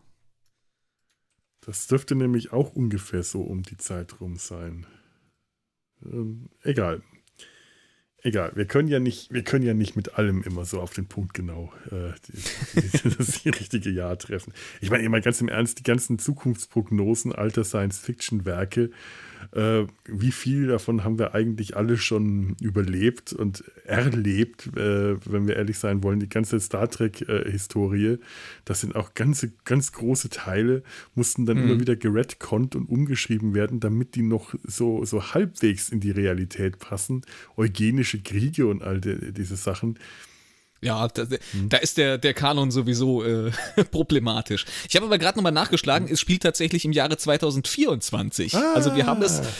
Wir können es dann spätestens übernächstes Jahr ja, gut, mal gut. durchkauen. Wir haben, also noch, wir haben also noch Spielraum. Sehr gut, sehr schön. Wir, wir können äh, wie, Bell, Bell, Gabriel Bell? Gabriel wir Bell. Wir können Gabriel ja. Mhm. Bell äh, in spätestens zwei Jahren äh, können wir den dann auch hier im Hals besprechen. Das ist doch schön. Eine Aussicht auf die Zukunft. Eine positive Aussicht. Ja. Wenn wir im Jahr 2024 noch weitermachen, ist das positiv, finde ich. Ich denke auch, ja. Lars, ähm, was, was, was hast du eventuell noch? Du bist so still. Ähm, konkret nichts. Ich habe mir auch ehrlich gesagt äh, keine Notizen gemacht. ich war froh, dass ich den Film geschafft habe. Äh, ich habe auch nicht recherchiert. Äh, hat der Autor von dem Buch denn noch was anderes Bekanntes gemacht? Oh. das, das ist eine gute Frage. so esse ich leider auch. Entschuldigung. Und ansonsten müssten wir jetzt herausfinden, welcher Film denn das Jahr 2023 als Zukunft prognostiziert. das stimmt. Ich glaube, nächstes Jahr machen wir wieder was fürs Christkind. Jahresrückblicke. Wenn man, wenn man keine echten Jahresrückblicke macht. Äh. Wird es aber bestimmt irgendwo geben oder eine Internetseite, die alle Science-Fiction-Filme ja. auflistet, nach Jahren, in welchen Jahren sie spielen. Mm, ich glaub, Garantiert. Ich ja. glaube, das schafft, macht einfach Wikipedia schon. Das habe ich tatsächlich mal auf Wikipedia gefunden. Äh, Science-Fiction nach Jahreszahlen sortiert. Also 2023 ist bestimmt bei irgendwas dabei. Und wenn es kein Film ist, dann ist es ein Roman oder irgendwas. Also das wäre jetzt nicht so das große Problem. Aber ich finde jetzt einfach, bei diesem Film war es halt doch was Besonderes, dass ausgerechnet dieser Film das Jahr 2022 widerspiegelt. Das ist halt doch ein ganz besonderer Film.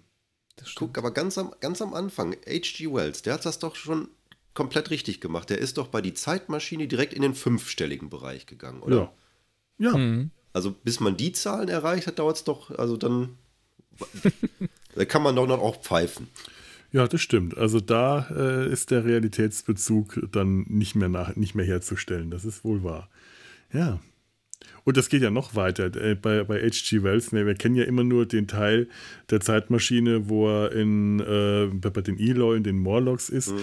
Der reist ja noch viel, viel, viel, viel, viel weiter in die, äh, in die Zukunft wenn die Erde wirklich äh, erkaltet ist, die Sonne mhm. abstirbt und auf der äh, Erde sich nur noch irgendwelche großen Krabbenähnlichen, ähnlichen, glaube ich, oder Schleimwesen bewegen. Das ist wirklich so die, die, die, die absolute, das, an das absolute Ende dieser Welt, unserer Welt. Ähm, das, das ist bei der Zeitmaschine eigentlich überhaupt nicht mehr so bekannt. Man kennt hauptsächlich das, was aus dem, mhm. aus dem Film äh, äh, so bekannt ist, die Eloy und die Morlocks. War, war, er da irgendwie, war das das, wo er irgendwie bewusstlos wird und so die Zeitmaschine unkontrolliert weiterläuft? War da nicht irgendwie was? Ich glaube ja. ja. ja. Auf jeden Fall flieht er vor den Morlocks und äh, ja, liegt dann da. Es kann aber auch sein, dass er am Anfang schon bewusstlos ist und dann äh, dadurch in der Zukunft der, der Eloy landet. Ich, ich weiß es nicht. Die, die Zeitmaschine okay. wäre mal mhm. sehr interessant, auch die verschiedenen Versionen der Zeitmaschine, die es halt gibt. So an Verfilmungen gibt es ja auch mehr als nur die eine, ähm, also die Vergleiche ziehen, was die, äh, was die Themen der, der, der also das sind, die Zeitmaschine von H.G. Wells greift ganz andere Themen auf, als die Verfilmungen das tun. Und da wäre es mhm. auch mal interessant, darüber zu sprechen. Aber wie, das, das sind jetzt alles echte Zukunftsaussichten, die möglicherweise nie stattfinden werden. Oder nächstes Jahr oder in zwei oder in zehn oder in hundert Jahren. Das wissen wir nicht, denn wir wissen nicht, wie die Zukunft aussieht.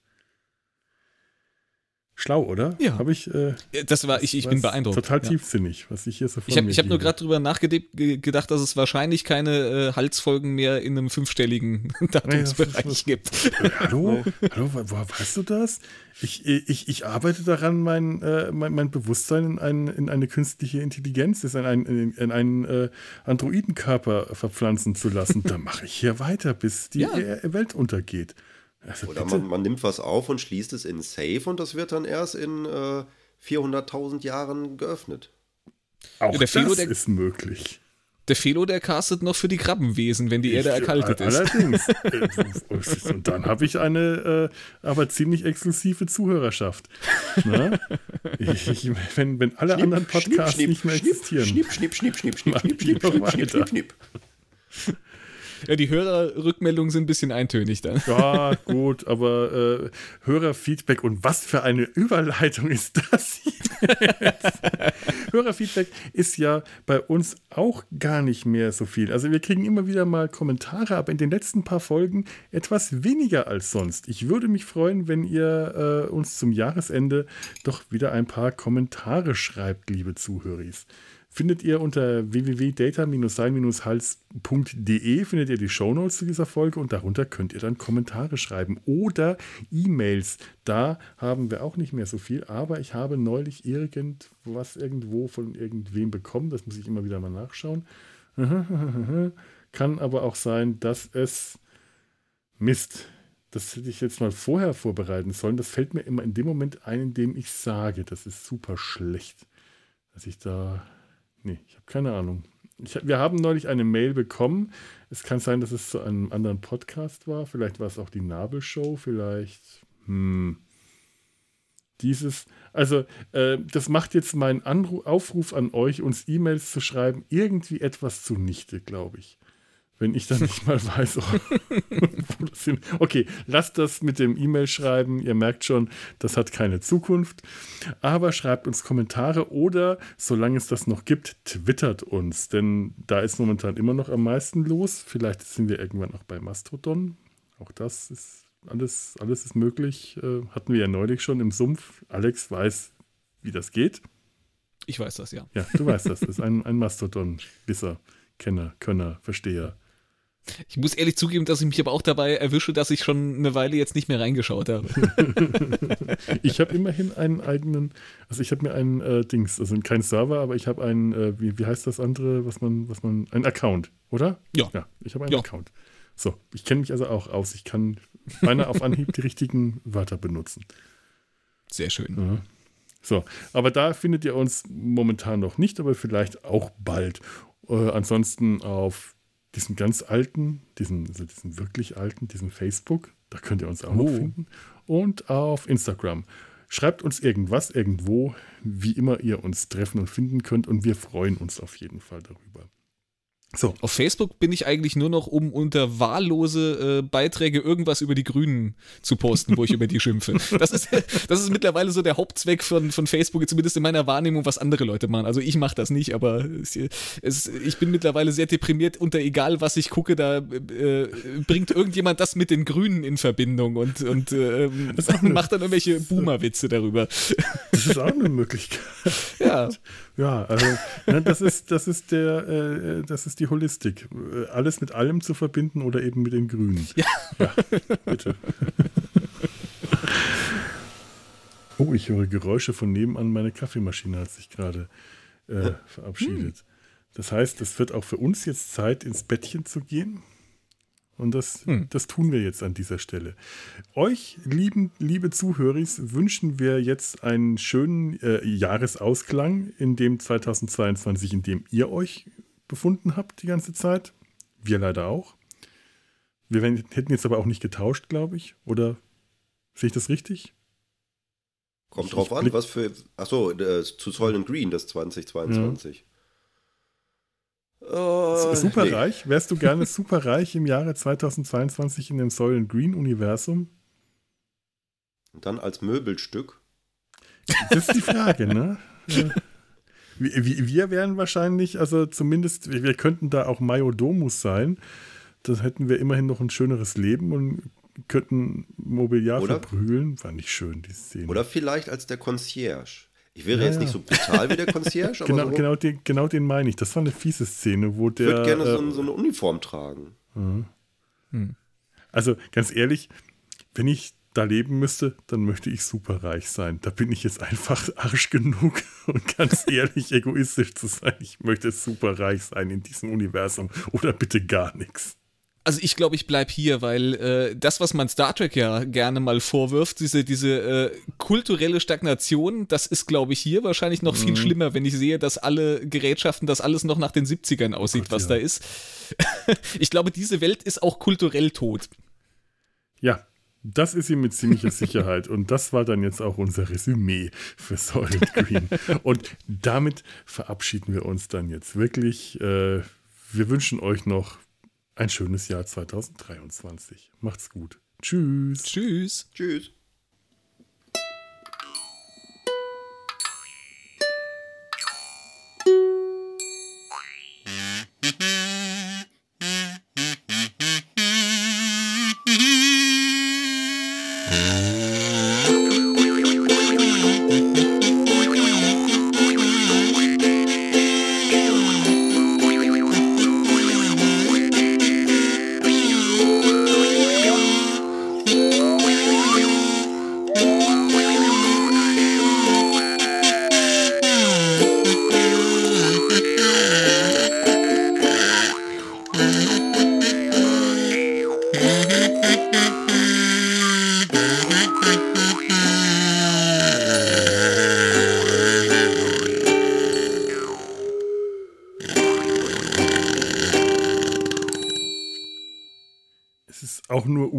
Wesentlich besser oder musikalischer als in the Year 2525, was ich neulich gespielt habe. Auf der Partitur steht am Ende Blows a Raspberry. Ich habe übrigens nochmal zu dem Autoren äh, den Wikipedia-Artikel aufgerufen. Der ist wohl abgesehen von diesem Roman nur für den Stahlrattenzyklus, der mir nichts sagt, äh, bekannt. Aber er muss umtriebig gewesen sein. Er verfasste Dutzende von Science-Fiction-Romanen und rund 100 Kurzgeschichten. Außerdem war er Herausgeber, Redakteur, Kritiker, Comic-Texter und Zeichner. Oh. Aber Stahlrattenzyklus klingt eigentlich auch erstmal interessant. Das ja. klingt tatsächlich interessant. Schöpfer der Figur des Jim DeGris, der Stahlratte und Autor des Stahlrattenzyklus. Jim DeGris, die Stahlratte, das sagt mir tatsächlich irgendwas. Das ist jetzt wirklich, da klingelt irgendwas. The Stainless Steel Rat. Hm. Das ist eine Comicserie von ihm. First Appearance 57. Also. Hm. So, aber ich bin ja auch tatsächlich gerade ziemlich durch. Ja. ja. ja. Froh, dass ich nicht durchgehustet habe. oh je. Äh, es, es war ja. zahm. Es war. Äh, ja, wir haben es wir haben's, wir haben's überstanden. Das Jahr 2022 haben wir überstanden. oh ja. Noch nicht ganz. nicht ganz. Soll den Tag nicht vor dem Abend loben. Eine Produktion des Podcast Imperiums.